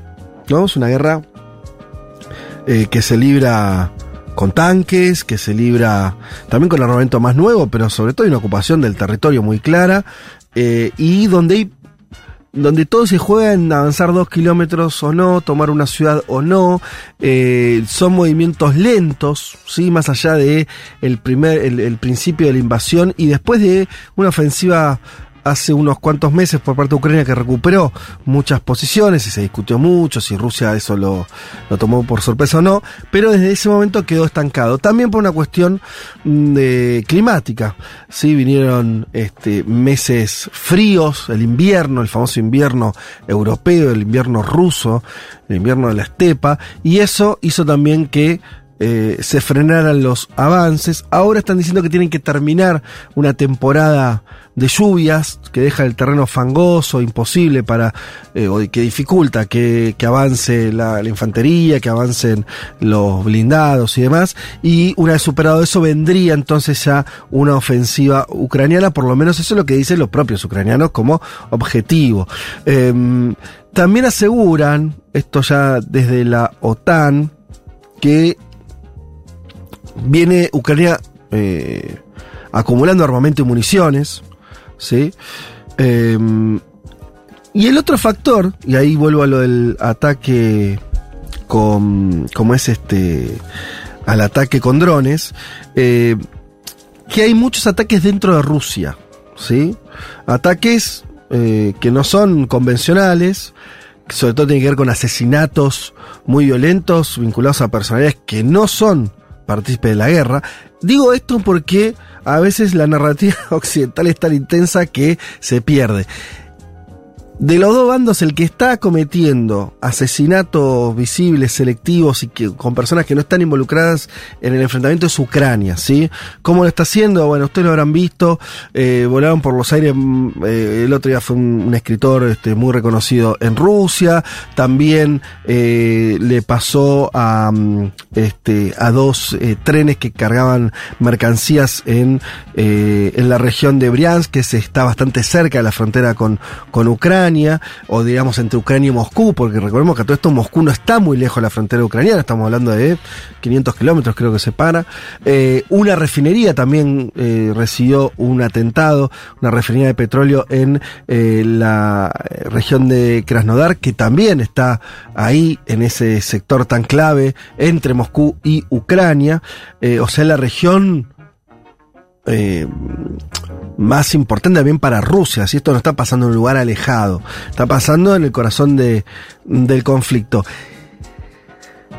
Todos dan por válido también que son ucranianos los que están atrás de estos ataques, sean ucranianos que están adentro de Rusia o eh, infiltrados que ingresan al país para, para hacer los ataques, como sea, son ataques que no tienen un objetivo militar relevante, porque, bueno, es- una personalidad, el otro día fue un bloguero que recibió una especie de premio y le explotó, son atentados eh, a civiles o a instalaciones civiles, refinería de petróleo, trenes y demás. El Hasta tema- este caso.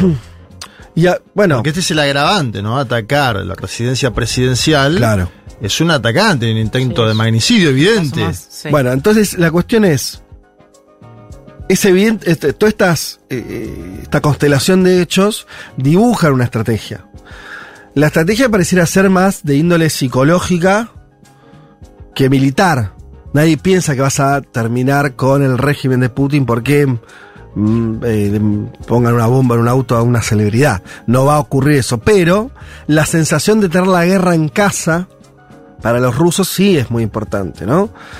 Eh, ahora vamos a pasar un audio eh, de, de Zelensky, pero antes de eso, yo pensaba esto, ¿no? Que es. El tema es que estos hechos. Hay otra lectura posible, por eso en Occidente no, se- no, se- no, no- no- no la encontrás muy fácil porque no, están pensando mucho, ni siquiera los intelectuales. Ahora, en un momento, alguna acápita de ciertas líneas de izquierda también en Europa es interesante señalar. Pero, que es que esto refuerza la, la tesis rusa para mí. Quiere decir, ¿qué dicen los rusos? Che, yo no puedo dejar que Ucrania sea de la OTAN y yo qué sé, porque es como tener al enemigo demasiado cerca. ¿No? Guerra. ¿Y qué es lo que pasa? Efectivamente, está todo tan cerca de Moscú que hasta un dron cae en el techo de- del Kremlin, le vuelan trenes que están ahí nomás, eh, atentados a personalidades de Rusia. Quiere decir, también termina en algún punto dándole la razón por no, no en el ataque, la ocupación a, a Ucrania, pero en la idea de que los rusos se ven a sí mismos asediados. Yo esto lo veo como la confirmación, ¿no? De eso. Porque de hecho- está todo muy cerca. Está, Evidentemente, eh, cuando ellos dicen está en peligro nuestra estatalidad, tener este, nu- nuestra soberanía territorial, y vos decís, mirá, está, de hecho les está pasando. En los documentos filtrados del Pentágono semanas atrás aparecía la actuación de fuerzas especiales de la OTAN en suelo ucraniano, que es lo que siempre dijo el Kremlin que estaba sucediendo. Lo agrego a este elemento. Hay muchas incógnitas, Fede. ¿Dónde despegaron los dispositivos? Sí. ¿Quiénes los enviaron? ¿Por qué no fueron detectados si es que partieron desde Ucrania? Ahí hay una, una hipótesis de que eh, se le pasó a la inteligencia, a la seguridad, vaya uno a saber. Más inquietante aún, y esto lo, lo plantea el medio público de España, si los aparatos pueden ser activados por, vos lo decías, por ucranianos en Moscú, Sí. que es el otro elemento. Es decir, Claro. acuérdense en 2018 el intento de atentado a Nicolás Maduro en Caracas, hecho por ciudadanos colombianos, está investigado, que activaron en Caracas un intento de atentado con un dron en un evento público donde estaba Maduro. Acá la diferencia es que no fue en un evento público y que el ataque es hacia las instalaciones en un momento donde no estaba el presidente en ese lugar, ¿no? Escuchemos a Zelensky, el presidente ucraniano, hablar sobre eh, estos ataques y lo decía de esta manera. We don't attack Putin or Moscow. Uh, we fight on, on our territory. We are defending our villages and cities. We don't have, you know, enough weapon for this. That's why we don't use it any, anywhere. For, for us, that is the deficit. We, we can't spend it. And we didn't attack Putin. We leave it to tribunal. Bueno, ¿qué decía Zelensky en un inglés bastante ordenado, bastante clarito? No atacamos a Putin o a Moscú, nosotros peleamos en nuestro territorio, estamos defendiendo nuestros pueblos y ciudades, no tenemos armas suficientes para eso, no las usamos en cualquier lado, es un déficit, no podemos malgastar, no estamos atacando a Putin. Eh, bueno, como argumento decir que no tenés armas es raro porque no estamos hablando de un uso de armas intensivo, estamos hablando de algunos un pocos dron. drones, eh, aten- insisto, atentados, ahora se diría terroristas, atentados en, en- en lugares muy particulares que requieren de unos cuantos, eh, unos explosivos nomás, yo no, no, no, no le va a cambiar eso, no, no es... eh, Más allá que sean o no, no es un argumento ese. Eh, parece muy extraño que de pronto hayan, si no, son, si no son ellos quienes, ¿no? Digo, es medio extraño pensar que, no sé, esta idea que circula, porque en estos momentos circulan siempre teorías muy falopa, que fueron los propios rusos, todo esto que no tiene mucho sentido, porque no le hace ninguna beneficio a los rusos que les explote en el Kremlin, digo, como imagen de poder, no estás dando una imagen muy importante si te tenés un dron te llega al medio de la Plaza Roja, no lo vería como una ganancia, no lo entendería por qué. No, y está atrás de eso la, eh, la declaración de Estados Unidos que dijo que hay que tener mucho cuidado con las acusaciones de eh, Moscú porque la información tiene como... No se la jugaron tampoco, no dijeron fue esta otra cosa. Vamos a escuchar a, si te parece, a John Kirby, eh, funcionario norteamericano, hablando justamente de esto. Well, obviously, we don't, uh, you know, we certainly don't dictate to them the terms by which the, they defend themselves or the operations they conduct. However, uh, we've been clear with them publicly, and we've been clear privately that we do not encourage nor do we enable them to strike outside Ukraine. que dijo, nosotros no le dictamos a ellos los términos en los que deben defenderse o las operaciones que llevan a cabo. O sea, los ucranianos, ¿no? Los norteamericanos. Sin embargo, hemos sido claros públicamente y privado. No alentamos ni facilitamos operaciones afuera de Ucrania. Este mensaje es clave. Porque nosotros nos fuimos, bueno, qué sé yo. eh, pero, dice, nosotros hemos sido claros pública y privadamente con el gobierno de Ucrania. No alentamos ni facilitamos operaciones afuera de ese país. Ahí me parece que también hay un mensaje a los ucranianos de parte de los yanquis decir, che, ojo con, ojo con tirarle este, de los bigotes al gato, ¿no? Lo mismo dijo la vocera de la Casa Blanca, Karine Jean-Pierre, dijo Estados Unidos no está alentando, habilitando o permitiendo a Ucrania atacar más allá de sus fronteras. Hemos sido muy claros. Su mensaje a Zelensky, sin lugar a dudas.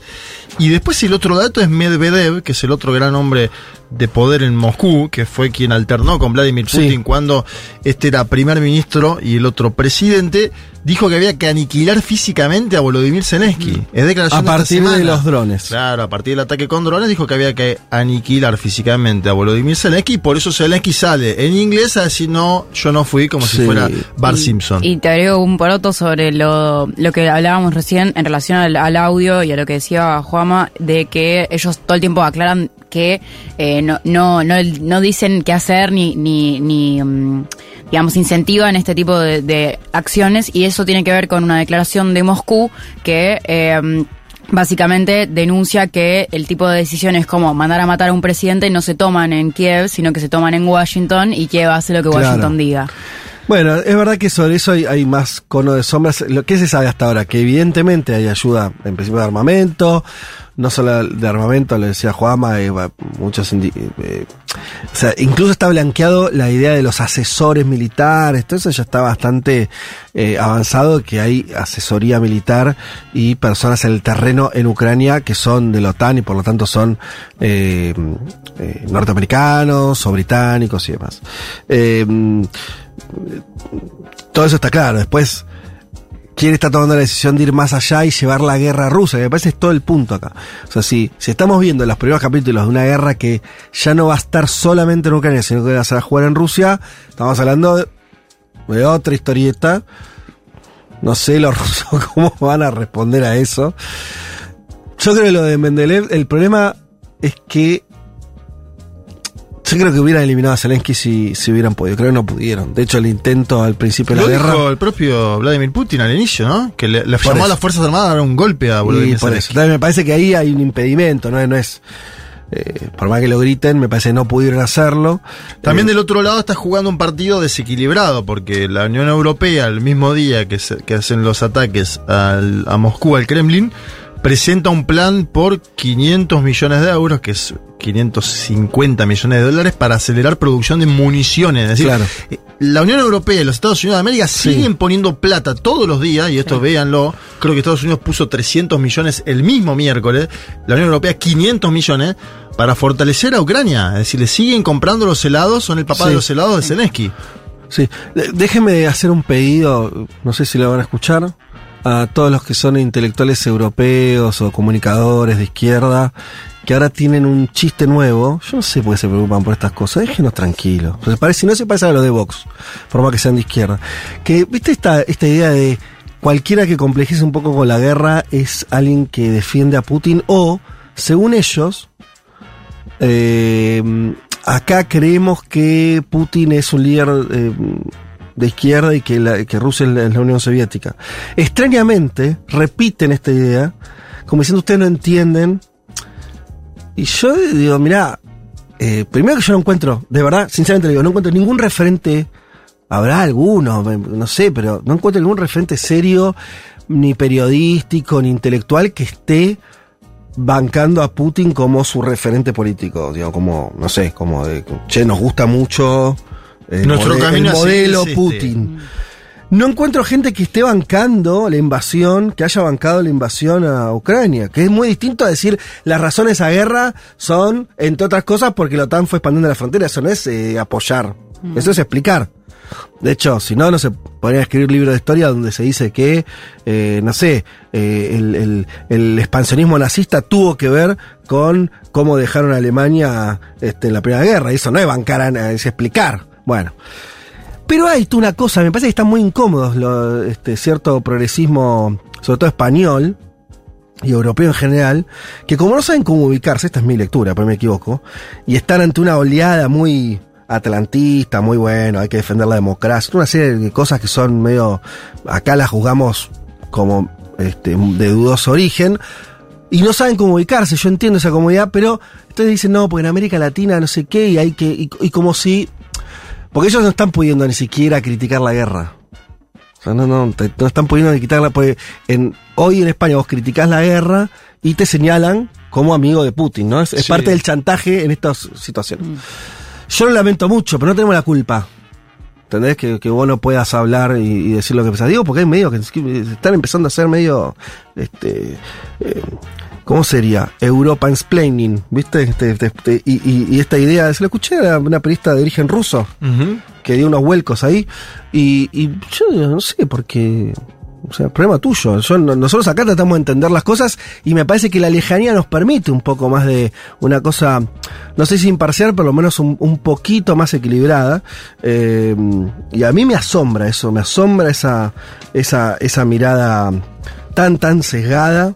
Eh, no sé, yo no- la verdad que nosotros no tenemos mucho que, eh, de qué hacernos cargo de eso. Pero bueno, desde acá re- reiteramos, nos parece muy mala guerra, nos parece un horror este, eh, la, la invasión de un país como solución a tus problemas de seguridad. Eh, bueno, sí. ¿Qué pasará el de acuerdo. 9 de mayo, no? Eh, El 9 de mayo es el aniversario de la victoria. Eh, En de dos la Unión. Soviética sobre los nazis. Sí, hay información. eh, No se va a hacer el desfile mil- militar, parece, en las calles de Moscú. O hay eso. información contradictoria. Bueno. la agencia F, que es el centro del europeísmo que vos mencionabas, dice: Putin no va a estar, fue desaconsejado el desfile militar. Tengo otros medios que dicen: Vladimir Putin va a ir y va a estar presente. Sí. Porque también no ir en este Sí. momento es mostrar cierta debilidad. Sí. Habrá sí. que ver, ¿eh? Habrá Igual, que- a ver, si lo del dron, qué sé yo, como todo. Si ven que hay un peligro de seguridad, tampoco sé si el, el tipo se va a exponer en un desfile para no quedar como que no va y te expones a. Es un problema de seguridad, digo, no sé. Sí, no, que no, fue no lo que tengo le pasó claro. a Maduro en el 18. Acuérdense Claro, esa imagen con Fue los un acto. En el medio de un acto, dos drones. El momento de máxima debilidad de Maduro, aparte un momento mm, mm, económicamente muy complejo, eh, donde Guaidó, ¿no? Eh, encabezaba ya. No era presidente autoproclamado, pero ya estaba en cuestionamiento la elección del propio Maduro, fue un ataque con drones, después vino la autoproclamación de Guaidó. Bueno, este es un momento complejo para Vladimir Putin, pero también hay que decir que viene sorteando hace tiempo, ¿no? Putin gobierna desde el 2000. Hace 23 años alterna con Medvedev, pero mantiene el poder eh, político de su país, es decir, me da la sensación de que no descarto yo que vaya, te lo digo así.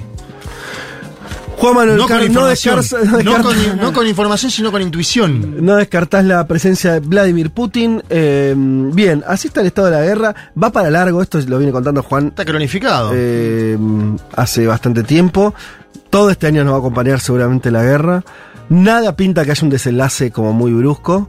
De todas maneras, ese es todo el chiste. Los desenlaces bruscos tampoco te los avisan. Te digo, no hay manera de anticiparte.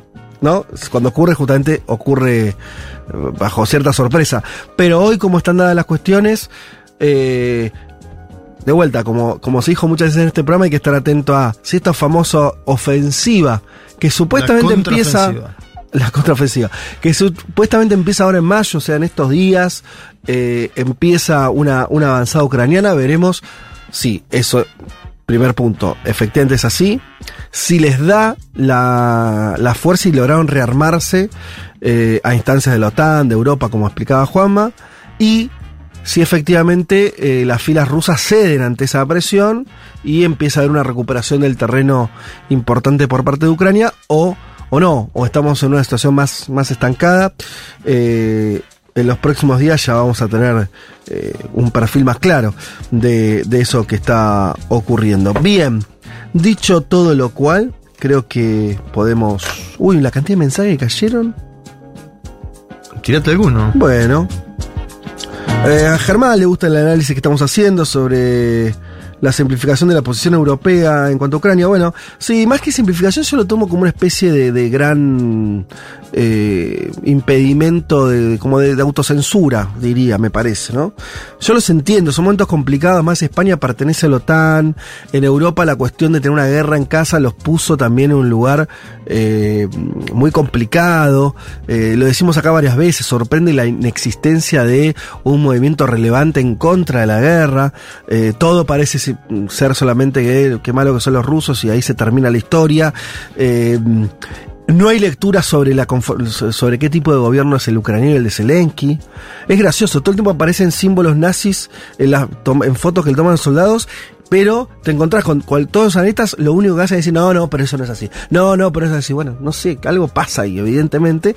¿Qué tiene que ver más con la historia de Ucrania? Donde efectivamente los filonazis siempre tuvieron un lugar muy importante en las filas de derecha de ese país y que son los que dieron golpe de Estado y tomaron el poder. O sea, no, no, no- no es un invento, ni tiene que ver con la invasión rusa, necesariamente es algo muy previo.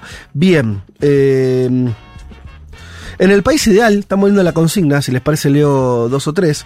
Recuerden ustedes la consigna por el libro India en Construcción, eh, que estamos regalando hoy de Capital Intelectual. Se llevan dos ejemplares a las mejores respuestas en el Instagram y en, eh, en el WhatsApp. Bien, ¿qué están diciendo la gente? ¿Qué país imaginan? ¿Con qué elementos primarios se construye un país? Acá nos dicen, no hay herencia y nadie puede acumular más bienes de los que pueda consumir en vida.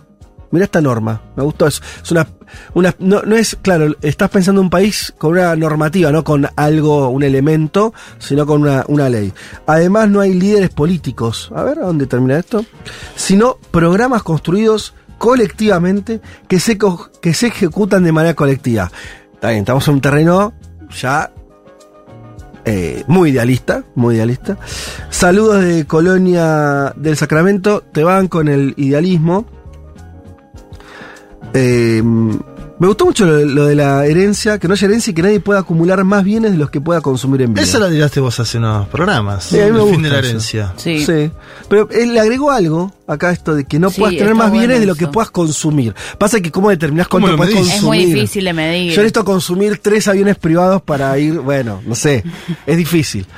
Pero es verdad que parte del...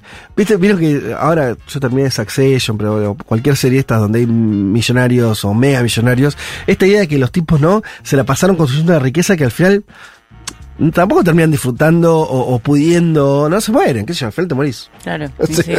la, la muerte te gana y estás ahí y chau. Eh, es un poquito, un poquito al pedo la acumulación a esos niveles. Eh, desde San Cristóbal Chapas nos saludan, nos mandan un video que no puedo ver porque estoy al aire.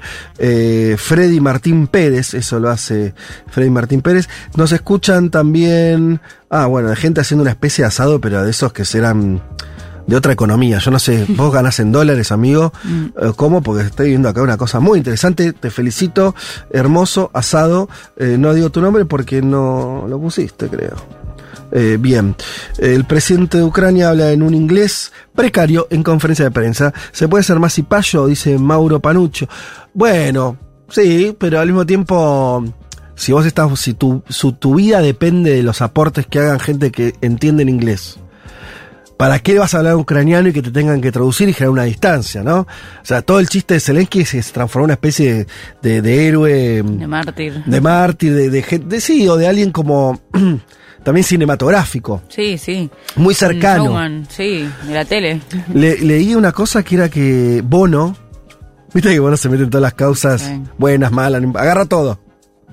Eh, ahora está dibujando las tapas de Atlantic, una publicación norteamericana, una revista, eh, y está dibujando la cara de Zelensky que va a ser la tapa, o fue la tapa, no sé. ahí vi. Él tocó en el subte con Volodymyr Zelensky, acordate. No, no me enteré eso. Y Yuchu tocó en el subte. de- fue de los primeros que fue a Kiev. Bono a Jugadísimo. No, no sé, una. No, sí, juega. yo- ¿Sí? No, después si se juega por algo que está bueno o no, no sé, pero digo. Hizo un show en el subte, buscalo después. Mirá vos, ¿el subte de Kiev? Sí. Mirá vos. Wow, no sabía tú tampoco. No, me la perdí. Eh, para participar en la consigna, nos dicen acá, si tuviera que organizar un país de cero, creo que es totalmente necesario que cuente con un plebiscito. Ya arrancamos a la gente, ya le tengo que hacer No queremos decidir, queremos certezas. Muy uruguayo. Eh, con cuáles es, ¿qué? Es el futuro y el tipo de rumbo que el pueblo quiere tener. Ah, como... eh, que la gente decida. Che, pero. eh, Demasiada vos tenías que- democracia. claro, vos tenías que pensar el país, no la gente.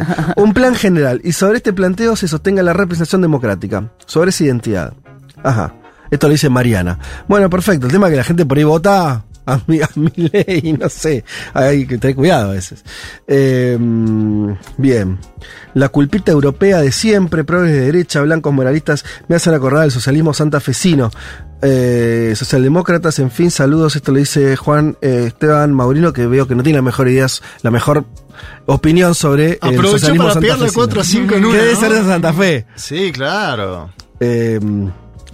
Mira, y acá dice Alexis desde Rafaela, dice también.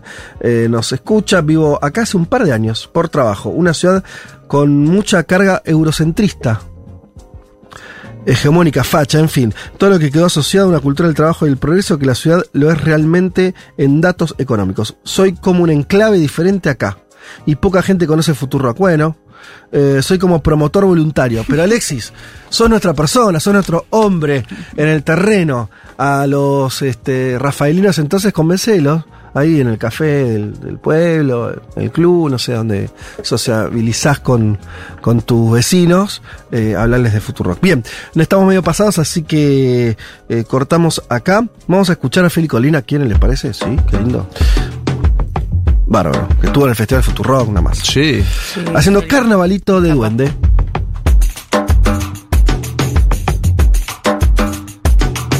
Yo te quiero querer, vos te así de rogar, pero bajo la higuera en una siesta me encontrarás. Yo te quiero querer,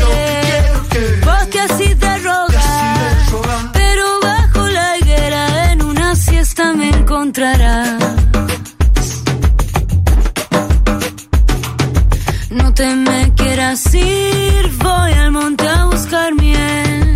Dulzuras tiene el amor cuando lo hacen padecer.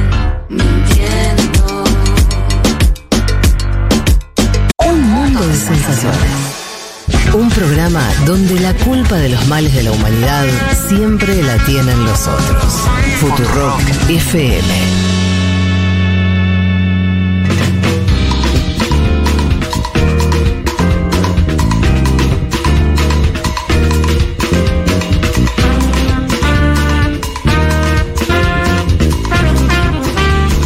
Eh, Nos vamos a hablar de Paraguay entonces. Vamos a hablar de elecciones paraguayas. Cuando digas. Ya, en este momento ya, así, boom, ahora. Las encuestas denotaban una paridad que no se verificó en los datos preliminares del Tribunal Electoral el mismo domingo. Acuérdense que estamos eh, mencionando que Santiago Peña del Partido Colorado gana la elección con 42 puntos. No hay segunda vuelta, o sea que ya está, es presidente. Efraín Alegre saca 27, 16 puntos más abajo que eh, su propia performance en el año 2018, cuando sacó 43. Y el outsider Payo Cubas, nacionalista, 22 puntos, ¿no? Siendo indudablemente la sorpresa de la elección. Mi candidato. Tu candidato Payo Cubas, Yo no votaba 22 Payo Cubas. puntos. Bueno, está detenido ahora, así que te tenés que sumar a la- al pedido de Lo vamos a liberación sacar, lo vamos a sacar. de Payo Cubas. Digo esto antes de que vos me eh, tires el- los audios que No, prometiste, yo tengo- que para ahí no sé qué me va a pasar tengo- con mi apoyo. yo tengo unos Pero yo audios. apoyo antes. Yo me la banco antes y después lo que venga la defendemos. ¿En qué punto fue sorpresivo lo que pasó el domingo en el Paraguay? Yo traje un audio previo a la elección, mirá, de el todavía presidente Mario Abdo Benítez. Sí. Porque claro, Mario Abdo Benítez es de una línea diferente a la de Santiago Peña y diferente a la de Horacio Cartes. Y decía Abdo Benítez, antes de la elección, entrevistado por France 24, lo cual denota, no sé si su desconocimiento de la situación electoral en Paraguay o qué, pero este es el presidente del país, que va a decir, es un momento durísimo para el Partido Colorado y una vez que termine el proceso electoral, vamos a tener que marcar una diferencia con la actual conducción. Escuchemos a Mario Abdo Benítez antes de la elección del domingo, a ver. eh, lo que está viviendo el partido, yo no puedo eludir lo que, a su pregunta, ¿verdad? Es un momento muy duro, ¿verdad? porque el espacio de la política tiene que ser un espacio que genere esperanza, construir una sociedad con valores, con los valores de la integridad, de la moral política, de la ética. Y cuando está tan comprometida, ¿verdad? Con, con dudosa reputación de quienes están al frente de la conducción política, eh, se distorsiona un poco la función de un partido político. Eh, pero yo tengo esperanza, independientemente a la persona. Reitero, no voy a eludir la pregunta, es un momento trágico que vive el coloradismo ante esta situación. Eh, yo creo que en su momento tiene que haber un debate fuerte al interior del partido. Eh, una vez que culmine el proceso electoral, eh, nosotros vamos a marcar una diferencia y vamos a proponer un coloradismo donde el centro de nuestra fuerza y de nuestra corriente de pensamiento sea justamente recuperar un partido colorado con credibilidad y que sea eh, un, partido que pueda marcar una diferencia a la actual conducción del Partido Colorado. Bueno, nada de lo que dijo no sucedió, porque momento trágico, es cierto que hay momentos de internas en el Partido Colorado. Yo no Pero esto quiero- básicamente porque el actual presidente todavía está muy enfrentado con la línea que ganó el Partido Colorado y que ganó las elecciones. Pero todo lo que esperaba el presidente que suceda en la elección, ¿Qué esperaba? No me quedó claro. ¿Qué quería que pasara? uno infiere que, él, que él perdiera esperaba que ganara Efraín Alegre Ah, mira. Y disputar la interna partidaria. A partir de la derrota del Partido Colorado, disputar uno infiere. ¿no? Ajá. Las declaraciones no son azarosas. Él dice, la actual conducción del Partido Colorado, primero que hace toda una valoración moral y ética, casi diciendo son unos bandidos, ¿no? Le está Ajá. diciendo Sí. con otras palabras a, a Cartes son unos bandidos. Y dice, es trágico el momento del Partido Colorado, una vez que termine el proceso electoral vamos a marcar una diferencia. Yo creo que ya este señor... mm, Me parece que ha apartado de la política, María Audo Benítez, ¿no? Seguirá haciéndola, supuestamente, pero queda muy dañado después de la propia elección, perdió la interna. Y el gran ganador, además de Peña, que es el actual presidente electo, es Horacio Cartes, el expresidente paraguayo, sancionado por los Estados Unidos de América. ¿Por qué es el ganador? Porque es quien eligió a Peña, que era su ministro. Bien. Y porque ganó la elección. Ahora después veremos los cuestionamientos que hace Payo Cuba, Efraín Alegre. Sacó 42 puntos, ¿no? Eh, Santiago Peña. Santiago, Santiago, Peña es, y, sin discusión, un hombre de Cartes. ¿Querés escucharlo a Santiago Peña? A ver. A ver, escúchalo. Muchas gracias, mi querido presidente de la Asociación Nacional Republicana, Horacio Manuel Cartes Cara. Horacio, admiro la inmensidad de tu calificada obstinación por la suerte del Partido Colorado. Aquella vez rescatándolo de la llanura, esta vez uniendo a la familia colorada fortaleciendo sus frentes y refundando el concepto de partido al servicio del hombre libre. Tu aporte, presidente, no se paga sino con la moneda del respeto, del aprecio y la valoración. Gracias por esta victoria colorada, gracias por esta victoria paraguaya. Bueno, todo dicho, Quedó ¿no? claro. Quedó claro la. Va, a- va a ser presidente un tipo que dijo opinación. Ese va a ser presidente. opinación. Yo no es que sea un erudito del lenguaje, pero opinación. ¿No dice obstinación? Ahora Ah, vamos al bar después. opinación. No, después vamos al bar de Tomala. eh, Me que quedaría muy El bar de tranquilo Tomala no es de tragos, es un ¿eh? bar donde nosotros pasamos audio y lo veamos. eh, después lo vemos. Me dejaría muy tranquilo. El bar de Tomala va a estar Por trabajando favor, mientras Tomala. nosotros estamos en esto. Bien. Acordate además que nosotros pasábamos un audio semanas atrás donde Cartes decía, me desprendo del grupo comercial a mi cargo, del grupo empresarial que tiene por las sanciones. Es decir, venía hackeado. Yo hablaba con dirigentes de la izquierda paraguaya que me decían, se juega todo Cartes, porque si, pierde, pierde la el elección, Claro. va a ser extraditado de los Estados Unidos Claro. de América, ¿no? Bueno, ya está, ganó. Ganó entonces. Ganó la elección y, a ver, hay que decir que tenés un leal, por lo escuchamos, ¿no? Santiago Sí. Peña. Hay que ver cuando se convierta en presidente. Bueno, cuando se convierte en presidente hay que ver qué hace Santiago Peña, ¿no? También este es el otro dato. Si sigue siendo Mm. totalmente leal o no. La mala elección de Efraín Alegre, no dudo en decir que es mala, diría pésima elección de, de Efraín Alegre, candidato de Concertación Nacional, generó chispazos en todos lados. Primero, el Frente Guazú, que es la formación de Fernando Lugo, acuérdense. Que era parte del frente con Efraín. Claro, de la Concertación Nacional. El Frente Guazú logró que apenas ingrese una senadora, hablo de Esperanza Martínez, se quedó afuera el propio Ah, la, que, la aparecía como candidata a presidenta en un momento. Ah, que aparecía como candidata a vicepresidenta La hemos sacado de acá, entre- la Efraín. entrevistamos en este Exacto. Es senadora, es la única senadora por ese espacio. El propio Fernando Lugo, que tuvo una, una CB, un accidente cerebrovascular, que vino a la Argentina a tratarse, quedó afuera del Parlamento. Lugo, que tenía en las encuestas hace cuatro años 50% de intención de Mm. voto, ¿sí? Bueno, ahí hay un, hay un cambio evidente. En la fisonomía electoral hay un cambio y algo que no, que Pero- no vio el Frente y algo matemático, porque decime si no es así, pero los colorados no sacan tan, tan distinta elección, no hacen tanta disti- distinta elección a la de hace cuatro años, cinco años.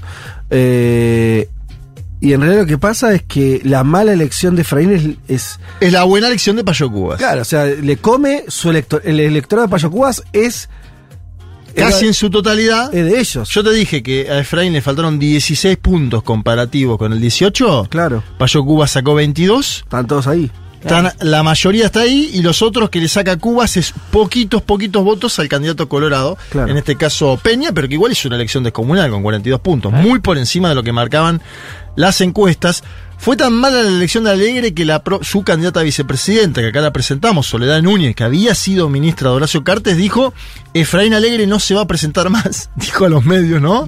Casi como tomando una vocería. Efraín Alegre, ¿qué pasó? Lo dijo en la campaña, dijo, esta es mi última candidatura, pero como alguien que dice, Se me había presentado dos veces antes, creo, ¿no? claro, esta es la tercera. Mm.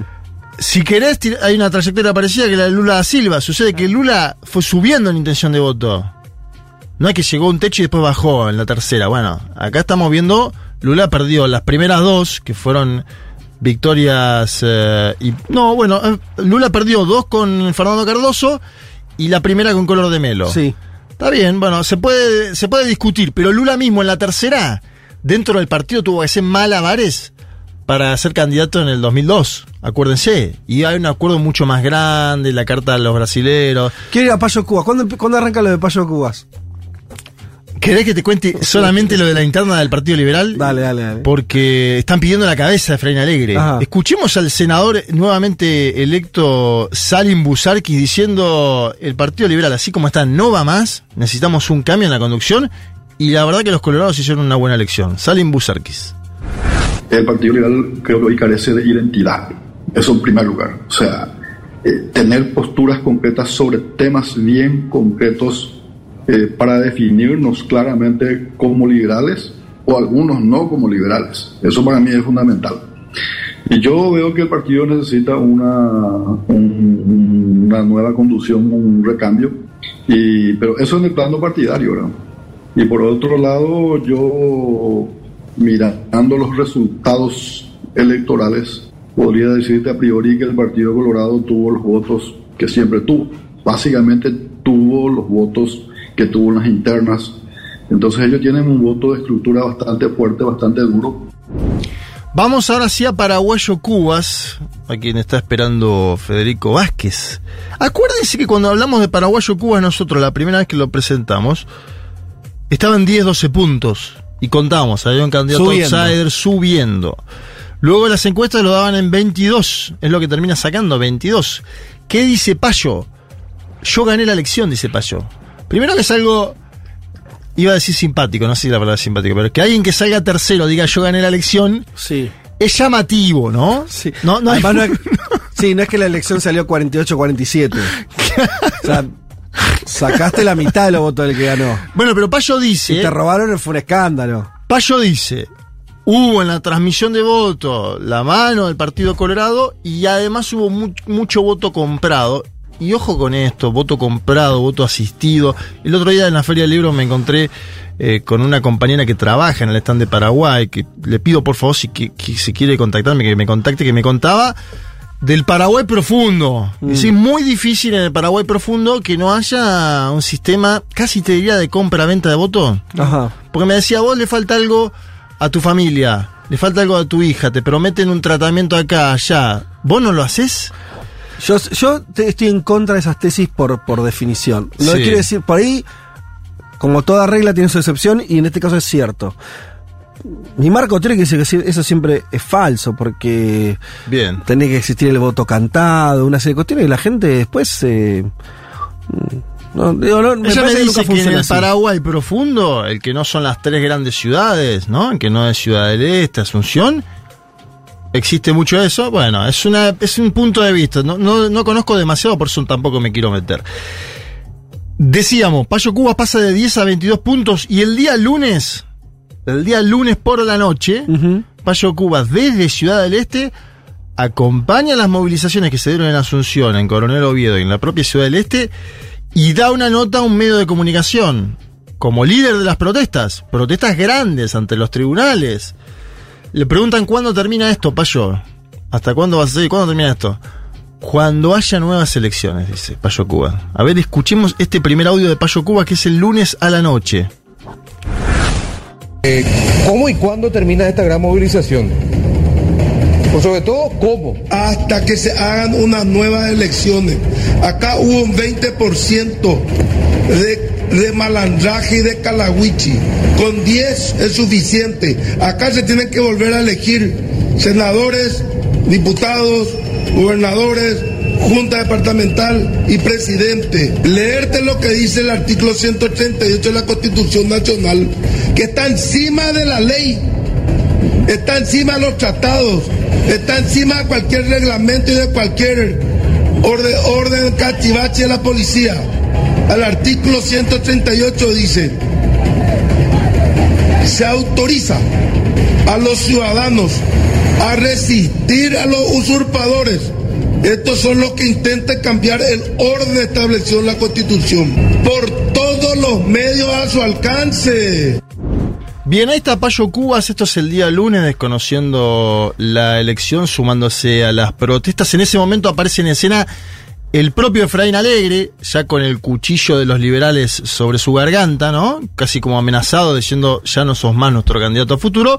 Y Efraín Alegre, que había denunciado fraude en el 18, se suma a la denuncia de fraude de Payo Cubas. Entonces tenemos el segundo y el tercero, que son más del 50% de los votos, denunció dos fraude del Partido Colorado, que sacó, como decíamos antes, 42. Yo vuelvo a decir, no tengo memoria de alguien que saca tercero y cuestione la elección.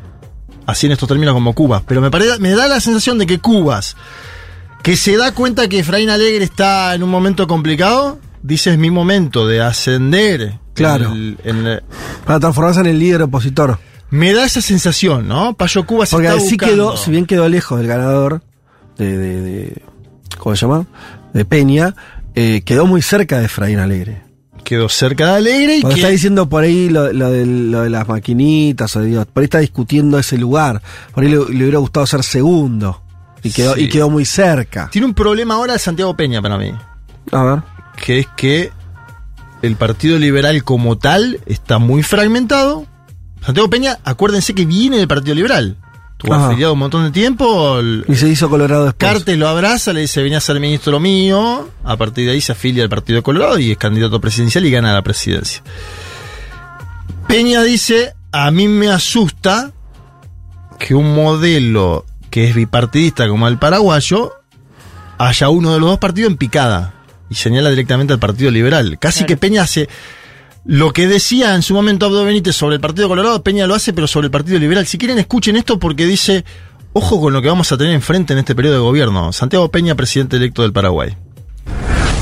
A ver, la, la- la pregunta es, ¿a mí me, me, me interesa ver la destrucción y la desaparición del Partido Liberal? La respuesta es no. No, no, no. Me, te pregunto si te asusta el crecimiento de una fuerza fascista, dictatorial y antidemocrática. Me asusta que en un modelo bipartidista en el Paraguay, uno de esos partidos está perdiendo, está en picada, que puede dar pie a una, a un, un caos político tremendo, ¿verdad? Porque históricamente, porque ah, por más que la gente eh, cuestiona, pero los acuerdos entre el Partido de Colorado y el Partido Liberal le han dado mucha estabilidad al Paraguay. Y te- que el Partido Colorado tenga que tener enfrente solamente a una base política anarquista. A ver, con eso no se puede construir nada. Nada. Nada. Bien, eh, el día viernes, cuando estaba en la ciudad de San Lorenzo, cerca de Asunción, fue detenido Paraguayo Cubas. Viernes por la tarde. Acuérdense, él sale de Ciudad del Este, donde vive, es decir, es un hombre que no es de Asunción. Primer punto para entender las movilizaciones y la protesta. ¿Sí? Eh, a mí en algunas cosas de, de esta movilización me hizo acordar a Camacho en el 19. Y terminó como Camacho en el 22, te diría. Porque quiso movilizar y en vez de llegar a Asunción, que es lo que hizo Camacho en el 19, que llegó a La Paz, bueno, no llegó, lo detuvieron, ¿no? Cortaron las autoridades paraguayas. Transmitió Paraguayo Cubas en vivo su detención en eh, su- sus redes sociales. Detención que preocupa a los analistas en Paraguay porque dicen, che, esto no puede ser una chispa de, ¿no? En, la, Ujú. en la propia gasolina. Digo, sistema eh, electoral enmarañado, un partido como el liberal en picada, el ascenso de una figura outsider, el outsider detenido. Quemaron muchas etapas en una sola semana, da la sensación, ¿no? Y además, intuyo que hay algo, una decisión de, te diría, del establishment paraguayo. Acuérdense de lo que mencionaba Lorena Soler la semana pasada. Sí, nuestra Que entrevistada que estaba en Paraguay. Claro, sí. ella decía, el establishment paraguayo no está con Paraguayo Cubas. No es afín a Paraguayo Cuba, como uno podría creer que hay algún establishment afín a Sí, Milei. Milei, por ejemplo, Sí. o en su momento a Jair Mesías Bolsonaro. Sí, o Cast en Chile. Bien, acá no, una Mm. separación. Entonces me da la sensación de que el propio establishment paraguayo, el establecimiento en su conjunto, te diría, económico y político, dijo, detengan a este señor antes de que llegue a Asunción, ¿no? ¿Y qué más podemos saber de... Vos te- tenías unos audios ahí? Ayer Paraguayo Cubas, y Sí. este es el último audio que tenemos, es verdaderamente explícito. Ayer Paraguayo Cubas tuvo que tener a una audiencia telemática con eh, el juez que, investiga en el caso. Yo conté antes el pedigrí de Paraguayo Cuba, en su momento defescó en una fiscalía, le tiró un vaso de agua a Fernando Lugo. Es un hombre que viene con un historial largo. Lo, lo eh, echaron del Parlamento, ¿no? lo echaron del Parlamento, bien, no le importó demasiado. En su momento dijo que te- había que volver a poner pena de muerte para matar al presidente Abdo Benítez. Lo dijo, esto es un video del 2019. Dijo, quiero pena de muerte en Paraguay para Marito. Y escuchen a Payo Cubas ayer sábado, porque encima de esto, como la audiencia era telemática, no sé quién lo filmó, pero Paraguayo Cubas está en la audiencia detenido, filmado, hablándole de esta forma a los jueces y a los fiscales. Escuchen. Ustedes están cagados porque el pueblo se le va a venir encima. Inútiles. Usted, señoría, de Cuaco y esos fiscales de mierda, toditos van a ir al paredón. Y puede llevarme a Tacumbú y me puede hacer matar también si quiere. Usted es un idiota, John Paul Belmondo Maembo. Métase este dedo, ¿sabe dónde? En el culo, señor juez de la injusticia paraguaya. En el culo métase, juez. Este, en el culo métase y váyase a la de puta madre que le parió y llévame a Tacumbú y que este pueblo se levante y que les entierre a todos ustedes. Ay, ay, ay, ¿no? Eh, bueno, le decía que. Lo que ya escuchábamos, Es no, quiero, No hace falta resumirlo. No quiero ser explícito, ¿no? Pero bueno, claro, él dice. A él le molestó a Paraguayo Cuba que la audiencia sea telemática. Él dice, ¿qué audiencia telemática si la pandemia ya terminó? Ustedes tienen miedo a que el pueblo se le va a venir encima, son unos inútiles y todo lo que escuchamos, ¿no? Eh, Renacuajo. Sí, una, bueno, es un hombre que. ¿Viste que los argentinos insultamos bien? A mí me, me da la sensación de que este es un señor paraguayo que insulta bien. O sea, Ajá. obviamente mm, es una instancia en la que no se puede eh, hacer. Consulté a fuentes en el Paraguay, digo, hasta cuánto puede llegar esto. Porque claro, acuérdense que los pedidos de, eh, de impugnación hacia un escrutinio electoral En general, no hay éxito en el que se levante y dice, che, acá hubo fraude. En general, ¿no? No hay éxito. El único éxito hace poco, y lo pongo entre comillas, Sí. porque derivó en un golpe de Estado, es Luis Fernando Camacho con la señora Janine Áñez encabezando una movilización contra el presidente Evo Morales. Además, me da la sensación de que acá hay un poco más de anticuerpo, pero yo si fuera Santiago Peña y el Partido Colorado estaría preocupado de verdad ante el ascenso de Paraguayo Cubas, que es una figura que hoy canaliza la bronca al Partido Colorado. Y creo que hay bronca. Al Partido Colorado. Yo creo que hay una cosa que no entiendo ahí de análisis, porque si el Partido Colorado mantuvo sus votos y el que los perdió frente a Payo Cubas es el Bueno. opositor, Sí.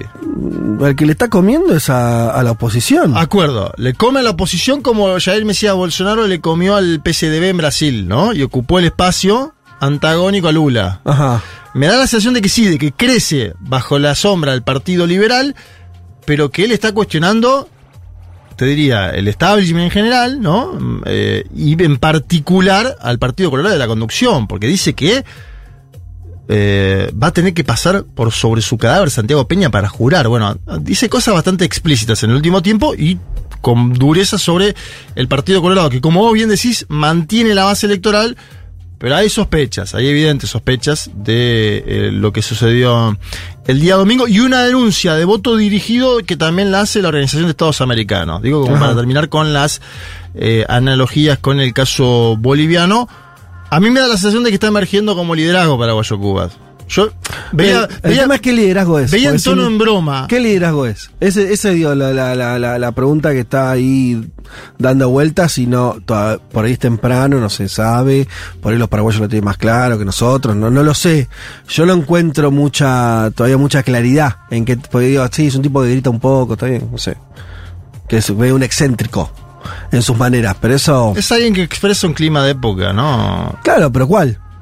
Yo te insisto, para mí siempre hay que ver a quién le saca los votos. Bueno, yo la veo, la veo rara. Porque el caso de Milei, que es un fenómeno de desafección política, después eso se sostiene, porque las encuestas te muestran que Milei le roba mucho a Juntos por el Cambio y algo también al frente de todo. Sí, 2 a 1, ¿no? Más o menos. Sí, pero bueno, por eso.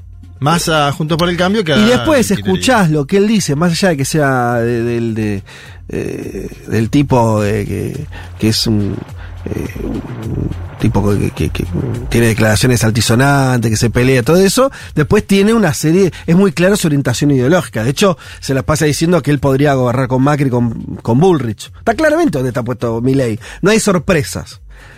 ¿Dónde está este muchacho? No sé, no termino de entender.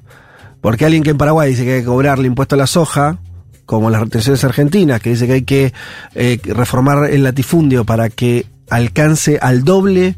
Sea, el latifundio está penado en, en Paraguay, pero a partir de creo que 10.000 o 50.000, no sé qué cifra es de hectáreas. A partir de eso te considera un latifundista y te pueden llegar a aplicar una ley de reforma agraria. Pero él dice, eso hay que bajarlo a la mitad. Y el otro enemigo de Payo Cuap, de lo que yo vi, lo escuché hablar directamente, son los ojeros brasileños. Que en Paraguay es todo un tema, porque tiene un tema de soberanía muy fuerte, porque le compraron eh, o le usurparon, compraron barro usurparon una parte importante del territorio paraguayo por latifundistas brasileños. Entonces tenés una consigna ahí nacional. Seguro, Yo no veo ninguno de esos elementos en, en mi ley. Entonces digo, no, no me encaja ahí. No sé dónde encaja o no sé qué expresa, porque a veces tampoco todo el punto es saber si se parece a quién más Pero o menos, ¿dónde ¿no? no te encaja porque yo digo, a ver, el Partido Colorado, más allá de lo que sucede con eh, Horacio Cartes, eh, con la primera que habla Santiago Peña es con Nulan, con Victoria Nulan, ¿no? Que es el Departamento de Estado. Y le dice yo voy a seguir bancando a Taiwán. ¿Sí? Porque el otro debate en Paraguay es Taiwán y China, Sí. ¿no? Y Payo Cubas decía, vamos a dialogar con China. Y decía Efraín Alegre, vamos a dialogar con China. O sea, vamos a tener un... Y el Partido Colorado sigue manteniendo ese vínculo, que es también separarse de lo, lo que hizo los Estados Unidos de América con Cartés y seguir diciendo, bueno, te voy a cumplir en esto otro, ¿no? Ajá. Te voy a cumplir en esto otro que es el tema Taiwán. Me da la sensación de que sigue siendo el establishment del Partido Colorado, por eso yo te mencionaba antes. Y que Payo Cubas aparece como algo alternativo, que de verdad es algo que no terminamos de comprender. Yo comparto esa valoración que haces vos. No es Javier Milei. Por ahí Sí, me a- apareció allí Bukele, ¿puede ser? No lo sé, por ahí no es parecido a ninguno, pero lo que quiere decir es, si le está comiendo la base a Lugo, para decirlo muy rápido, yo digo, no sé, pero digo, si pareciera que los números dicen eso. Y bueno, entonces no, eh, va a ocupar otro tipo de, de rol, por ahí, o es un, un liderazgo más popular, no desconozco. Quiere decir, desconozco, tengo alguna intuición, pero me parece que falta Yo investigar creo que es un eso. nacionalismo popular. Bueno, por eso. Esa es la categoría, nacionalismo popular. Eh, hay que verlo, hay que, eh, y sobre todo hay que ver qué lugar ocupa ahora, que evidentemente no va a ser presidente, más allá de lo que él dice, yo qué sé. Hay que ver si Eh, se puede mantener como líder de la oposición. exacto. Acordate Hernández en Colombia, otro outsider un poquito más, si querés, eh, Sí. afín al neoliberalismo. Sí, ah, sí, desapareció. Desapareció, no es el líder de la oposición. Era un fenómeno No, no, electoral y no existe más. No existe más. Totalmente, por eso. O sí, sea, el sí. líder opositor sigue siendo Álvaro Uribe Vélez en Colombia. Bueno, hasta ahí entonces, si estamos bien. Sí, estamos bien. El análisis postelectoral de las. ¿Te vas a sumar a la campaña Libertad, paraguayas. Libertad, Payo Cubas?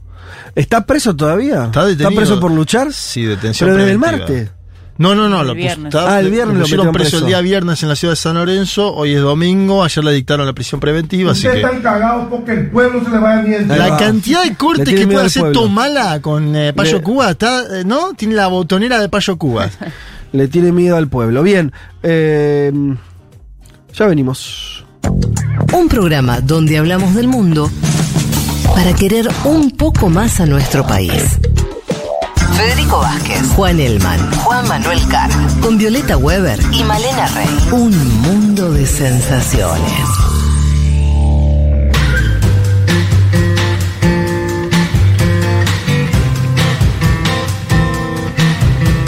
Pablo 30 de las costas marplatenses nos dice, nos subimos al panorama internacional en el que se contó que los ultras de Vox organizaron una manifestación de repudio a la presencia de Petro, eh, a la que solo, perdón, acudieron 50 personas, cosa que no dije, eh, pero Pablo completa muy bien. Fue bastante modesta la, la, manifestación, donde ahí este, decíamos Vox tuvo palabras eh, bastante poco de pocos amigos con, Gustavo Petro. Una artista colombiana, dice Pablo, en franco crecimiento, dijo una entrevista el año pasado, la realeza de España me causa muchísima gracia. Ser de Colombia es tener un entendimiento muy físico de la violencia. La que dijo esto es Lido Pimienta. Seguro la conocen porque rota en las listas de programas y música de esta emisora por la calidad musical y la capacidad de reinventarse en cada disco. En una búsqueda franca de exponer al mundo el sonido latinoamericano. Dijo también, Lido, tenemos que ser visibilizados porque no lo fuimos por mucho tiempo. No me molesta poner mi identidad en vidriera. Lo que me molesta son las comparaciones. Lido Pimienta es lo que pasa cuando combinás a Ibelli con Rosalía. ¿De verdad? Dice ella. Siempre va a ser así porque nací en Colombia. No creo que le pase lo mismo con eh, latinos blancos que pasan a hacer música indie en inglés. Esta idea de que, ¿no? Como, bueno, vos sos una mezcla de una cosa con otra. Dice, bueno, yo tengo mi propia identidad. Hay un fenómeno donde cierto pulso y estética latinoamericana está rotando con mucha fuerza en el mundo. Eh, en esta estética subyace algo que hablábamos en el piso el domingo pasado, lo dice Pablo. Él está hablando con esa estética latinoamericana, dice, o más preciso centroamericana, o más preciso aún puertorriqueña, dice. ¿Qué tal? Y Lido sobre esto nos comenta, ves a todos estos tipos del reggaetón haciendo alarde de su riqueza porque vienen de la nada.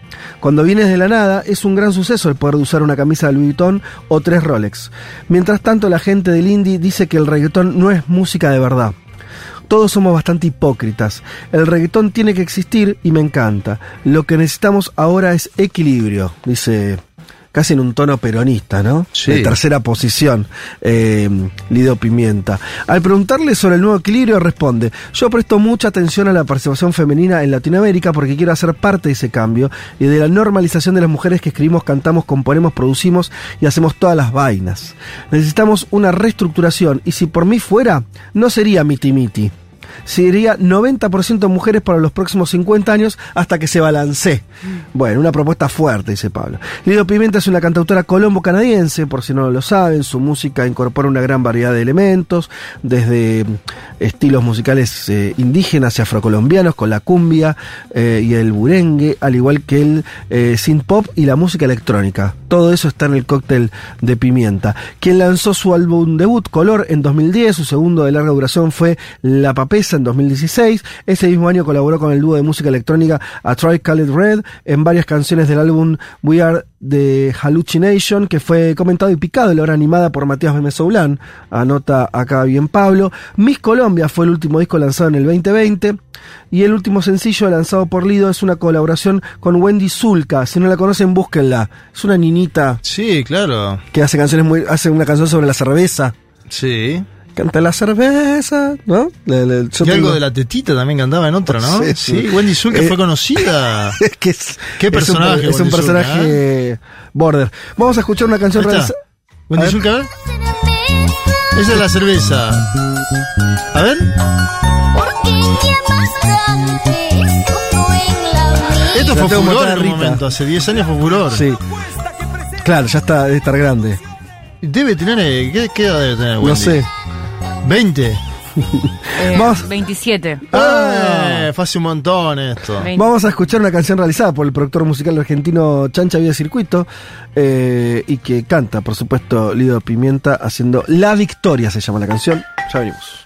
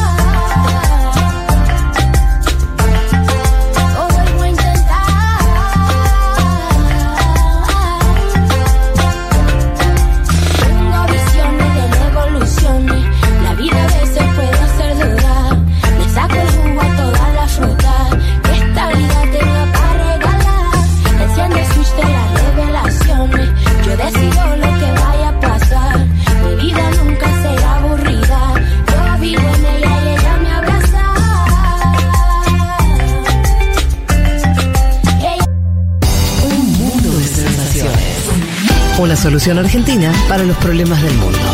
Futurock FM.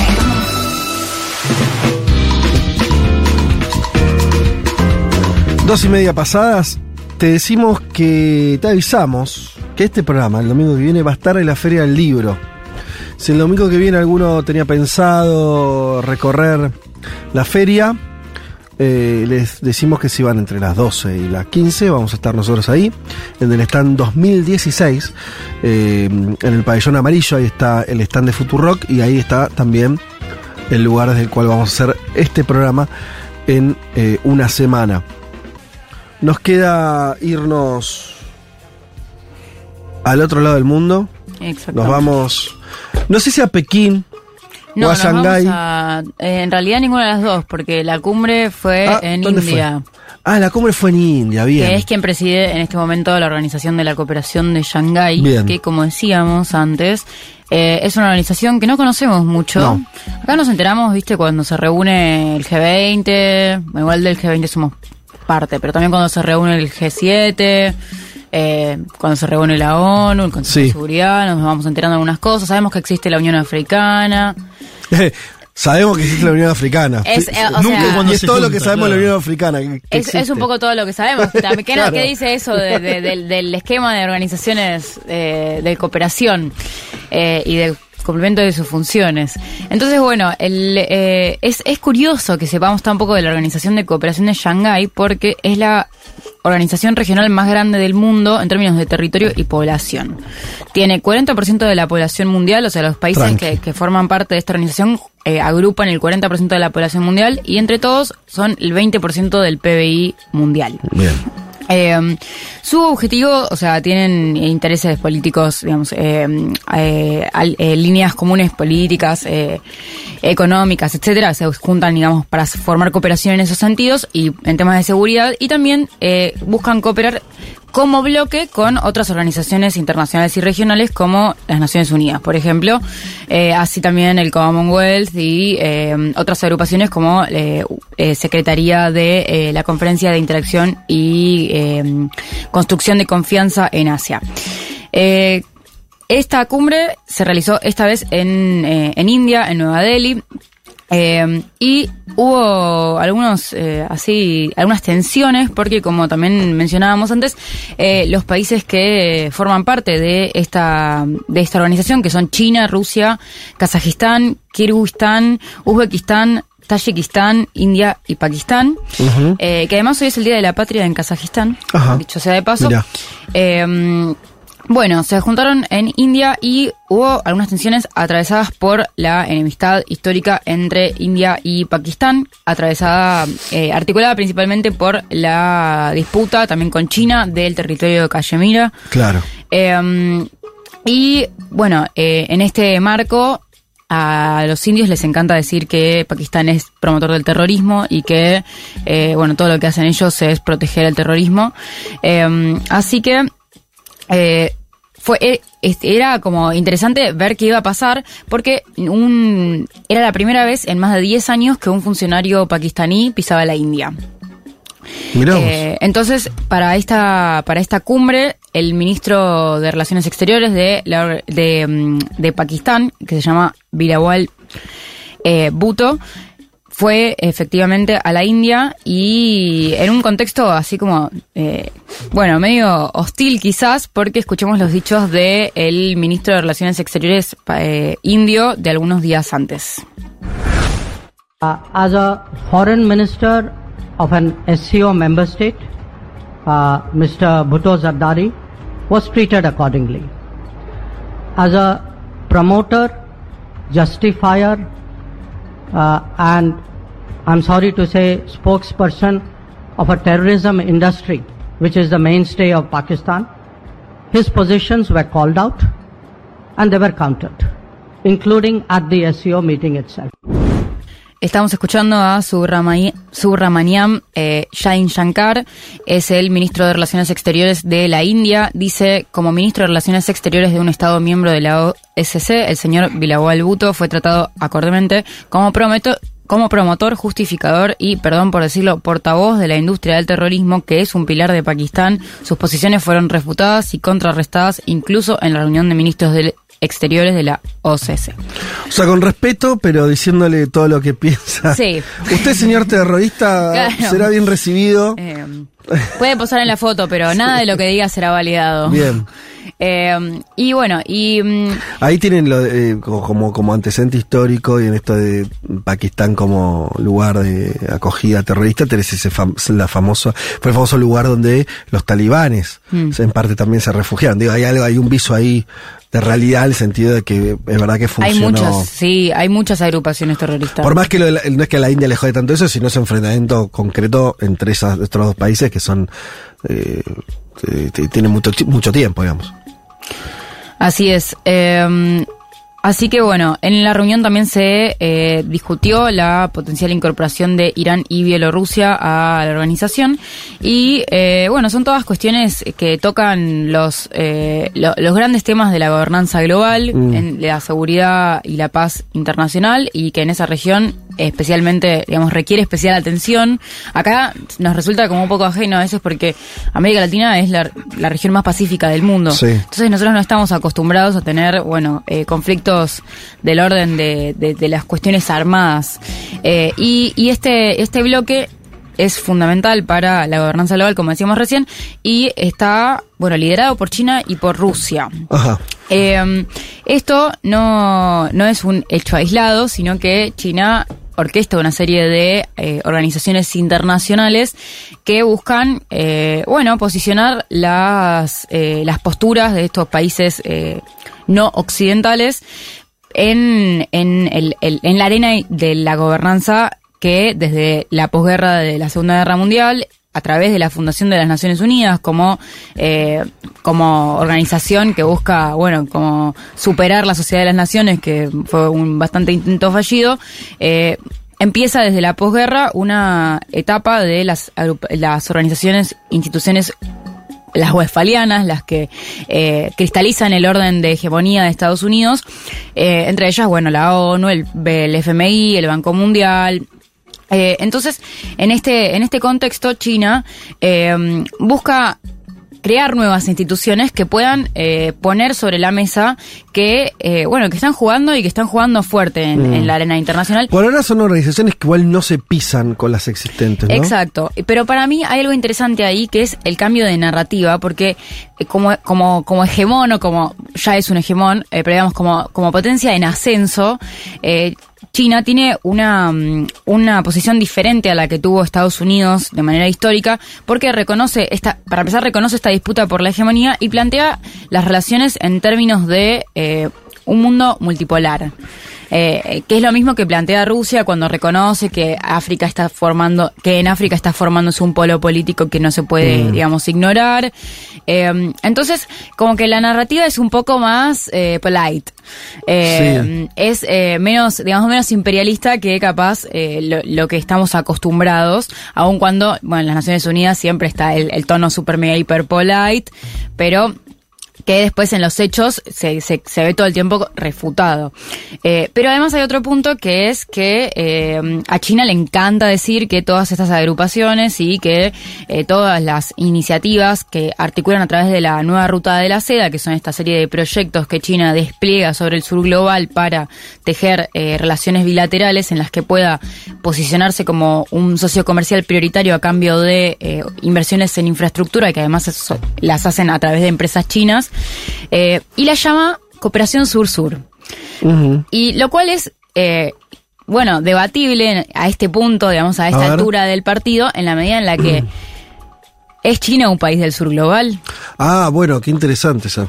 Eh, ¿Es China un país? Es, ¿Puede ser la segunda economía mundial Mm. un país del sur global? Porque lo que más, lo que digamos, lo que te- lo que yo tiendo a pensar eh, es que cuando nosotros pensamos en la narrativa del sur global, en el norte global, que son como conceptos que vienen a reemplazar la narrativa de países desarrollados, países subdesarrollados, eh, es esta cosa de la simetría de poder. Y si nosotros, por ejemplo, acá, en la América Latina, China viene a negociar con nosotros nuestros recursos naturales Sí. y nosotros no estamos en igualdad de condiciones para decir, no, mira, los términos Ajá. de intercambio te los voy a poner yo y Sí. vos me vas a decir que sí, y- o, o no hay otra opción. Entonces, eh, bueno, esta, esta eh, es, es el juego que hace China es un poco uso y abuso de esta idea de que ellos siguen siendo un país, eh, un pobre país que, que necesita u- o, que, o que busca la cooperación como para hermanarse con sus, eh, digamos, compañeros que también están en situación, en una mala situación. Claro, porque China viene, China en su momento hace muchos años lideró el, los países no alineados, Claro, por ejemplo, era algo, una iniciativa muy... China, de hecho, cuando, esto estoy hablando de, de- de tiempos históricos, cuando rompe con la Unión Soviética, por los años 60, China encara toda una, una lógica, en, en parte la crítica es, ustedes dejaron de ser internacionalistas, se preocupan solamente por lo que le pasa, los califica hasta de imperialistas a la Unión Soviética, en tanto tenía sus propios satélites, Claro. territorios cuando hay un, un gobierno que no hacía lo que le gustaba, los rusos iban con tanques, ¿no? Y los chinos dicen, no, no, nosotros vamos a representar, ¿no? Eh, la China revolucionaria de Mao va a representar a los nuevos movimientos del tercer mundo, Claro. que era un poco el, el concepto de esos, de esos años. Vos lo que decís es, ¿puede China seguir siendo, representando eso mismo, siendo ahora una potencia económica? Exacto. Está bien la pregunta y, está- y yo no tengo clara la respuesta, porque ¿qué es lo que te hace en mantenerte o no en ese club? Eh, ¿Ser una potencia económica? Es, puede ser una definición, quiere decir, vos lo que es, lo que, que yo no tengo muy claro lo del sur global, dónde termina, si ese concepto es más nuestro o no, Ponele igual o no lo emergentes, pusieron. no, ponele emergentes, No, por eso, pero no importa, para no, para no discutir el igual yo te concepto. defiendo- yo te defiendo Lo del concepto, sur pero lo podemos Bueno, discutir en otro momento. Por eso, no, digo, no sé hasta qué punto es una categoría, categoría propia o categoría creada, no sé qué, digo, no lo tengo claro, ¿eh? Que, que- cómo se armó, pero se entiende, estamos hablando de América Latina, África, Sí. paí- algunos países, asiático. algunos países, claro, el sudeste asiático hay un montón de países mega desarrollados. No entra ninguno ahí. El tema, el tema es cómo es la distribución de la riqueza. Porque si vos tenés, o sea, depende igual. Es verdad que eh, no, digamos, no, no se puede englobar, o sea, de manera tan, o sea, no conozco el detalle de cada país Sí. individualmente. Pa- Para ese, voy a hacer esa salvedad. Sí. Eh, pero si vos tenés, o sea, me refiero al sudeste asiático, donde, que fue casa de la deslocalización productiva, que después tiene condiciones laborales que son básicamente esclavitud, eh, y, y- y que en realidad, aunque el PBI de ese país sea muy alto, que es lo mismo que pasa capaz en los países árabes a veces, eh, y no son países que están desarrollados en, en los términos en los que nosotros podríamos imaginar, bueno, eh, el, el- el buen vivir, como, el- como capaz de América Latina aporta Sí. ese concepto. Entonces yo creo que ah, ah, como esas, esas, esas son las pautas que articulan qué es el sur global, como Países que sean desiguales, decís, por ejemplo. Claro, como el, el- podríamos buscar definiciones teóricas, obvio, pero me No, parece porque que esto esconde, por esos- esconde otra, oyente esto da para más largo, esconde otra pregunta, que es un poco lo que vos decís, ¿no? China se presenta, eh, eh, la, el, este, la cooperación de Shanghái es solamente una muestra de otros, Sí, de otros instrumentos y formas, pero ¿cuál sería el punto para ver si China actúa igual? Es un nuevo Estados Unidos, digamos, ¿no? Un nuevo imperialismo. O actúa de otra manera, que es un poco la, lo- los chinos dicen, no, nosotros no tenemos nada que ver con esa tradición, Claro. no le vamos a imponer condiciones a nadie. Vos bien decís, bueno, pero cuando negocian eh, con un país este Cuando viene a negociar el litio con Gerardo Morales. Claro, pero hay ¿y ahí qué? Y bueno, justo Gerardo Morales se los regala con moño el litio, pero... No, claro, pero es que eh, ¿cuál es el y- O sea, no- digo que no no- creo que no está claro, eh, pero habría que empezar a buscar una porque no es solamente una cuestión de mercado, quiere decir cuando no, Estados no, Unidos es simbólico, cultural también. Sí, o de imposición de políticas, ¿no? Es verdad, yo que diría, es verdad que la potencia china se, incluso se está estudiado eso, reprimarizó los hechos muchos países. Claro. El caso de Brasil, por ejemplo, tiene una industria muy importante. Lo pasa que ver si es la causa, que decir, si el problema fue China, el problema fue que los propios brasileños nos, no, la propia Bueno, burguesía. seguramente se pueden hacer las dos lecturas paralelamente, o sea, el factor de, de afuera para adentro y de adentro para afuera. Claro, pero el tema es, hay lo que sí es, me parece que está claro que hasta ahora China no impuso, no buscó imponer condiciones políticas eh, en sus Claro, eso- vínculos. claro. No, eso sería, Estoy de Ah, acuerdo con eso, sí. eso marcaría una diferencia importante, porque no hay imperialismo sin imposición. Es verdad. No, no hay imperialismo solamente por una cuestión de que inter- país desarrollado intercambia con un país menos desarrollado y se beneficia económicamente. Eso no es el imperialismo, el imperialismo es otra cosa. es No, una- no, no, o sea, desde ya. Otro, sí. Eh, tampoco igual como pe- pensaba como el creo que el, el- usar el, el concepto de cooperación sur-sur no digamos vos para vos Es es- como- ya no podés, ya no, ya no estás en este club. deja de robar boludo Claro. sí ya está o sea vos no sos más un, un oprimido que necesita ver cómo junta cuatro monedas para pagar una deuda Claro. con bueno y a, y a raíz de eso también podemos atar con que bueno hay hay varias eh, Perdón, salvo que China, y no digo que esto vaya a ser así, ni que sea así, creo que no es así y no sé si va a ser así. Salvo que China se quiera poner en un lugar de liderazgo de ese sur global claro y modificar ciertas cuestiones que beneficien no solo a China, sino a otros países que existan en esa condición que vos decís. Bueno, ahí estaríamos en otro terreno, ¿no? Quiere decir, más allá que China ya no sea un país subdesarrollado, si China empieza a plantear modificaciones de la ingeniería eh, por ejemplo, te pongo más- más fácil. Si China, Argentina, que no, no creo que lo haga ahora, digo, pero o un país que está de pronto muy mal con el FMI viene y dice, che, yo te presto 10 mil para estar acá. Sí. ¿Y qué, qué me vas a pedir a cambio? Nada. Bueno, no, digo, no es así no, no estoy diciendo que sea Claro, así. claro. Estoy diciendo, igual, ojo que ah, sí, hasta ahora no hubo, creo, casos donde hubiera una imposición de políticas No, públicas. no, no, Bueno, y de hecho hubo perdón de deuda a un montón de países africanos varias veces. Bueno, Y- por eso. Y hay diferencias, pero creo que también eso es un juego que hace China para digamos para diferenciarse del FMI, del Banco Mundial, de la ONU, como o sea, China tiene varias organizaciones políticas, pero también en lo financiero juega muy fuerte, eh, porque tiene una red de bancos de desarrollo que incluyen el Banco de Desarrollo de China, eh, el, bueno, ahora se suma el Banco de los BRICS, hay los cuatro bancos más grandes del mundo son todos chinos, empezando por el ICBC, que acá Claro. lo tenemos súper mega sí, conocido. Como un banco comercial más. También está el China Construction Bank Corporation. Bueno, y, esta, y estas, eh, est- est- de estas iniciativas financieras de gobernanza financiera internacional que también juegan mucho con lo que hablábamos hace poco de el comercio entre yuanes y, reales entre Brasil y, y la China, eh, que buscan, eh, bueno, poner como en disputa esa hegemonía financiera del régimen eh, regido por el dólar y el- la, la, digamos, la, la soga al cuello del FMI sobre los países del sur. Eh, y en este sentido no puede ser igual, digamos, no, no puede jugar de la misma manera, eh, porque si no, no tiene, digamos, no tiene nada con qué, digamos, avanzar en algún Claro. sentido. Y, y de hecho, eh, Estados Unidos está muy consciente de esto y lo escuchábamos a Marco Rubio hace unas semanas hablando de esto directamente, pero también eh, lo vemos en, el- en la arena institucional, si hablamos de eso, en, digamos, de, de- de esta especificidad en este momento, porque China, si bien el crecimiento de China empezó hace relativamente poco, para el 2001 ya se veía más o menos cómo era y ese fue el año en que recién China entró a la Organización Mundial Sí. del Comercio. Entonces, no solo hay, o sea, China insert- se inserta en las organizaciones westfalianas y paralelamente crea sus propias instituciones, entonces hay un doble juego ahí, porque Creo que la diferencia está en que mientras, Estado, mientras la hegemonía de Estados Unidos busca expulsar a, aquellos competidores que puedan estar a la altura de eh, disputar el poder real, podríamos decir así, eh, China juega en el mundo multipolar. Entonces creo que esa es una diferencia que es interesante, eh, pero que después de repente es muy fácil caer en la de bueno, nosotros somos unos oprimidos también como ustedes, vengan y denme todos sus recursos naturales, yo les pongo unas empresas que les hagan unas carreteras y bueno, listo. Claro. Eh, y, y, y bueno, es eh, esto de que no imponen el modelo político, eh, para mí es, la- es lo mejor, digamos, es la mejor salvedad que se puede hacer y lo que es una diferencia que vale la pena como No solo no, marcar. quieren exportar su modelo político, sino no están.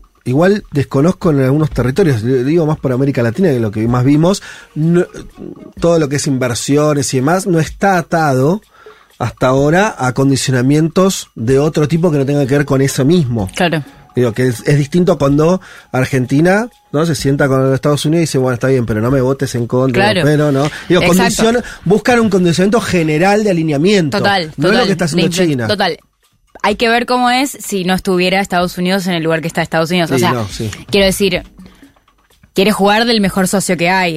El- la narrativa de China es, yo soy el socio copado, a vos te conviene Sí. negociar conmigo, eh, digamos, como en, en la pelea por esa influencia, que ahora es como se puede, digamos, hay más grises sobre el análisis del rol de los gobiernos de estos de estos países más pequeños eh, y cómo y cómo bueno, digamos, cómo entablan esas conversaciones, esa- esas relaciones diplomáticas con uno y con otro hegemón, pero como que en, en ese sentido, como que vemos una China que capaz quiere quedar mejor, que no sabríamos cómo sería ese escenario si no estuviera en un momento de disputa por esa hegemonía.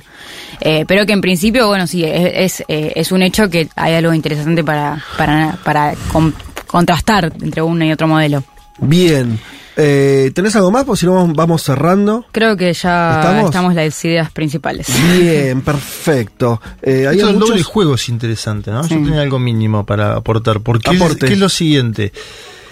China crea estas instancias después de pedir más peso en los boards y en la participación de las instancias creadas en Bretton Woods. Sí. China dice, dame más participación en el Fondo Monetario Internacional y en el Banco Mundial, Estados Unidos se lo bloquea, entonces China en paralelo crea estas eh, instancias.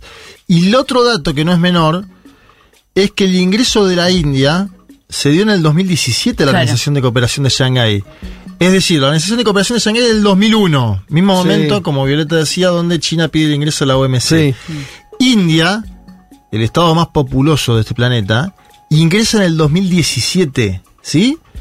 Ingresa posteriormente, 2017 estamos hablando hace nada, cinco años. eh, a- a- Irán está pidiendo ahora, como Irán Sí. está pidiendo el ingreso a los BRICS. Hay toda ahí una arquitectura que no, no, es- esto no están perdiendo aliados, eso es lo que quiero oír. Claro. No está perdiendo aliados, está sumando aliados permanentemente. Esa es la narrativa. Bueno, pero no, no, es un dato aparte. Claro, claro, China claro. dice, lo estamos haciendo, pero aparte es un dato significativo porque existe, digamos. Totalmente. No es que es algo inventado y que India no entró. India No, entró no. en el 17. Entonces ahí me... Hay algo que Washington ya no puede frenar en algún punto, Claro. como una avalancha del otro lado. Y una avalancha, no, me refería no como a decir que se queda en la narrativa, sino a que está articulado a través de esa, de esa posición de nosotros queremos cooperar, nosotros queremos la paz. No, nosotros queremos el- eh, tipo eliminar a Rusia, o no, no sé si en esos términos, pero me refiero a no hay, no hay una narrativa de conflicto. Aunque si bien cuando te pones a analizar más fino, obviamente que hay un montón de conflictos, pero como está todo articulado a través de la posición de eh, está todo bien, queremos hacer todo bien, queremos que todos les vaya bien. Y ahí hay una diferencia como muy muy clave en relación a, eh, bueno, la- la- cuánto juega el- el- la influencia en términos ideológicos. Eh, tenemos algunos mensajes y ya nos despedimos mientras Maini puede entrar para leer a los ganadores del libro que estábamos eh, regalando hoy, India en Construcción, y quienes respondieron a la consigna. Leo acá, nos dice alguien, tampoco los chinos son la madre de Teresa, o se hacen cosas bastante turbias en África. Para otra crónica más o menos reciente pueden contar sobre la influencia china en la mega devaluación récord de Zimbabue, que lo dejó en la ruina con un eh, entramado de corrupción muy complejo, es verdad. Sí, yo- hay, hay una Lo cosa... de China y África estaría bueno como Sí, para es trabajarlo. interesante. Sí, sí, sí. Sobre todo porque es verdad que hubo muchos préstamos de China que además en los últimos, creo que en el último año había empezado a retirarse de esa situación. Digo, eh, es, Pero a mí me es gustaría que nos metamos para saber si hay folclore en la idea. Viste que a Sí. veces en las ideas hay folclore. Total. Ah, pero no sabe lo que está haciendo China en Sí, África. sí, vale, bueno, que vamos a investigarlo a ver qué está Sí, haciendo. total, total. Eh, aguante Viole, no poder negociar como pares implica desigualdad. Sí, es claro, China es imperio. No, Daniela, digo, no, las cosas no son tan lineales. Yo entiendo, esta vez estamos opinando así eh, a boca de jarro, me parece muy bien, pero mm, es un poquito más. Solamente le dejo una inquietud. Sí, una, se- le dejo una inquietud. Sobre todo cuando hablan de imperialismo y demás. Sí, también veo que acá se cita alegremente a Lenin. La categoría de imperialismo tiene su rigor. Entre esos, el rigor es que tiene que estar conducido por una clase social que se llama burguesía. En China no conduce la burguesía. Yo no digo que eso sea ni mejor ni peor, le puede gustar, más o menos. Es distinto el animal, ¿sí? Es distinto el animal. Eh, lo cual, en principio hay que estudiarlo para ver cómo funciona eso, pero es bastante otra peli. Eh, ¿Qué más nos decían por acá? Oh, escuchando desde Coatepec. ¿Vos sabías que te escuchaban desde Coatepec, Juan Manuel Carr? Me encanta. Que mi voz suene en Coatepec. Un pueblito mágico de México. Uy, qué lindo. Escuchando diversas opiniones sobre AMLO, una que impactó mucho fue de una amiga que dijo es el mejor presidente de la historia, con el tiempo se le va a hacer estatuas. Otras personas están en contra, por ejemplo algunas del sector científico, ya que AMLO hizo una reestructuración importante en ese sector para evitar pérdidas Sí. de dinero innecesarias. La impresión general es que lo quieren mucho, nos dice Anaí Ruderman, como una especie de cronista, me gustó, ¿eh? Viste que no... Ahí dijo, mira, escuché esto y esto otro. Lindo cuando te dicen eso, ¿viste? Un aporte eh, periodístico, hiciste periodismo puro, Anaí. Te felicitamos y qué lindo que, nos, que escuches desde Coatepec, pueblo que- al que no conocía y ahora sabemos que, mm, además de que existe, nos escuchan. ¿eh? Eh, bueno, noticias que nos mandan sobre la India. eh, mm, ¿Qué más nos dicen por acá? Es en Veracruz, Coatepec, que estoy buscando Ah, imágenes. debe ser lindo, ya No, te digo, sabes, ya te digo. No sabes lo que es. Nos dice, eh, buen día, siempre me acompaña los domingos, me gustaría el libro de Leonardo Fabio, pero ese no lo estamos regalando, lo comprás. Lo comprás en la tienda de Futurock, entras a futurock.fm, ahí vas a la, a la parte de libros y eh, lo encargás directamente, o vas a la Feria del Libro, donde lo vendemos en nuestro stand. Wendy ya es una adulta, nos avisa Patricia López, es la cantante peruana más conocida en el mundo, por más que se le ha tomado a risa cuando era solo una niña, claro. No, disculpen, no conocíamos la No, actualidad de es Wendy. verdad. Eh, Es culpa nuestra. Totalmente. Eh, bueno, muchísimos mensajes. Hoy hubo un montón de mensajes y gente que nos saluda desde Ituzaingó hasta eh, eh, Coape- Coatepec. Coatepec, ahí en Eh, Veracruz. Hemos tenido, pasando por Rafaela Santa Fe. Bien. Eh, Maini, Tenemos ganadores. liquide este programa. A ver, ¿quiénes son? El primero, Hugo, dice: acceso a la justicia y amor por los bienes comunes, una comida que extrañas cuando no estás en casa y una canción de cancha que se sepan todos. Ah, Clave. ¿Sabe que poner cancha para Manny Golom, Sí. no? No, me compró con la comida. ¿Sí? Me Ah. parece clave tener una comida nacional. Además dice que extrañas cuando no estás. Es como apeló a lo emocional. ¿Qué, y gustó? Ese es un ganador. Ese es un ganador. y ¿Cómo el dijiste el otro, nombre? Hugo. Hugo. Sí, y el otro, Alejo, Alejo. dice, un pasado en común, el deseo de compartir el futuro y alguna pica interna amistosa. Eso está Amistosa. bien. Ah, ¿te, te gustó eso de Alejo? Me parece que está bien. Yo me preguntaba, ¿cuántos querrían de verdad ser un país? Yo no.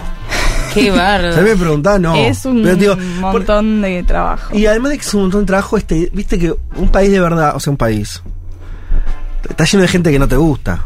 Quiero decir, porque los oyentes fueron todos, está bien, bien intencionados Sí. a decir Sí, eh, sí, tu, tu utopía convertida en, en un país, en un estado-nación. Está fenómeno. Ahora, sabemos que la realidad es distinta y los países está lleno de gente que no querés, que quisieras no ah, que de hecho ni, ni hablas. Yo sí, soy medio más de la filosofía el Hernán de mala fama, ¿Qué dice Hernández que dice que eh, hay que hacer una línea y que tienen que quedar de un lado los que quieren a la patria y del otro los que no. Claro. Los que no quieren estar acá, que se vayan. Bien. O sea, no irías por el lado del consenso, por ejemplo, del de. sea, Armaría un país con... armarías, por lo que veo. Armas. Claro. Todos. No. Sobre todo como corres a la gente de un lado y del otro. ¿Quién- quién pone la línea? ¿Vos, Consensuadamente- Maricolo? Consensuadamente. Consensuadamente armaríamos Ajá. una línea y que cada uno se quede donde quiera. Perfecto. Y, ac- y- y está bien. medio. La ¿Quién se queda con la pampa húmeda acá? Decime eso. Ahí estaría la pica. Bueno. ¿Puedo defender a Cauterucho No. o me vas a eliminar Al de aire tu no. patria? Ah. Sí. Eh, no estamos un poco pasados. Yo tengo el cumpleaños de mi hija, así que esto se termina acá. Y señor, disponga. Inútiles de la Cuacu. Y vaya a estar... Payito.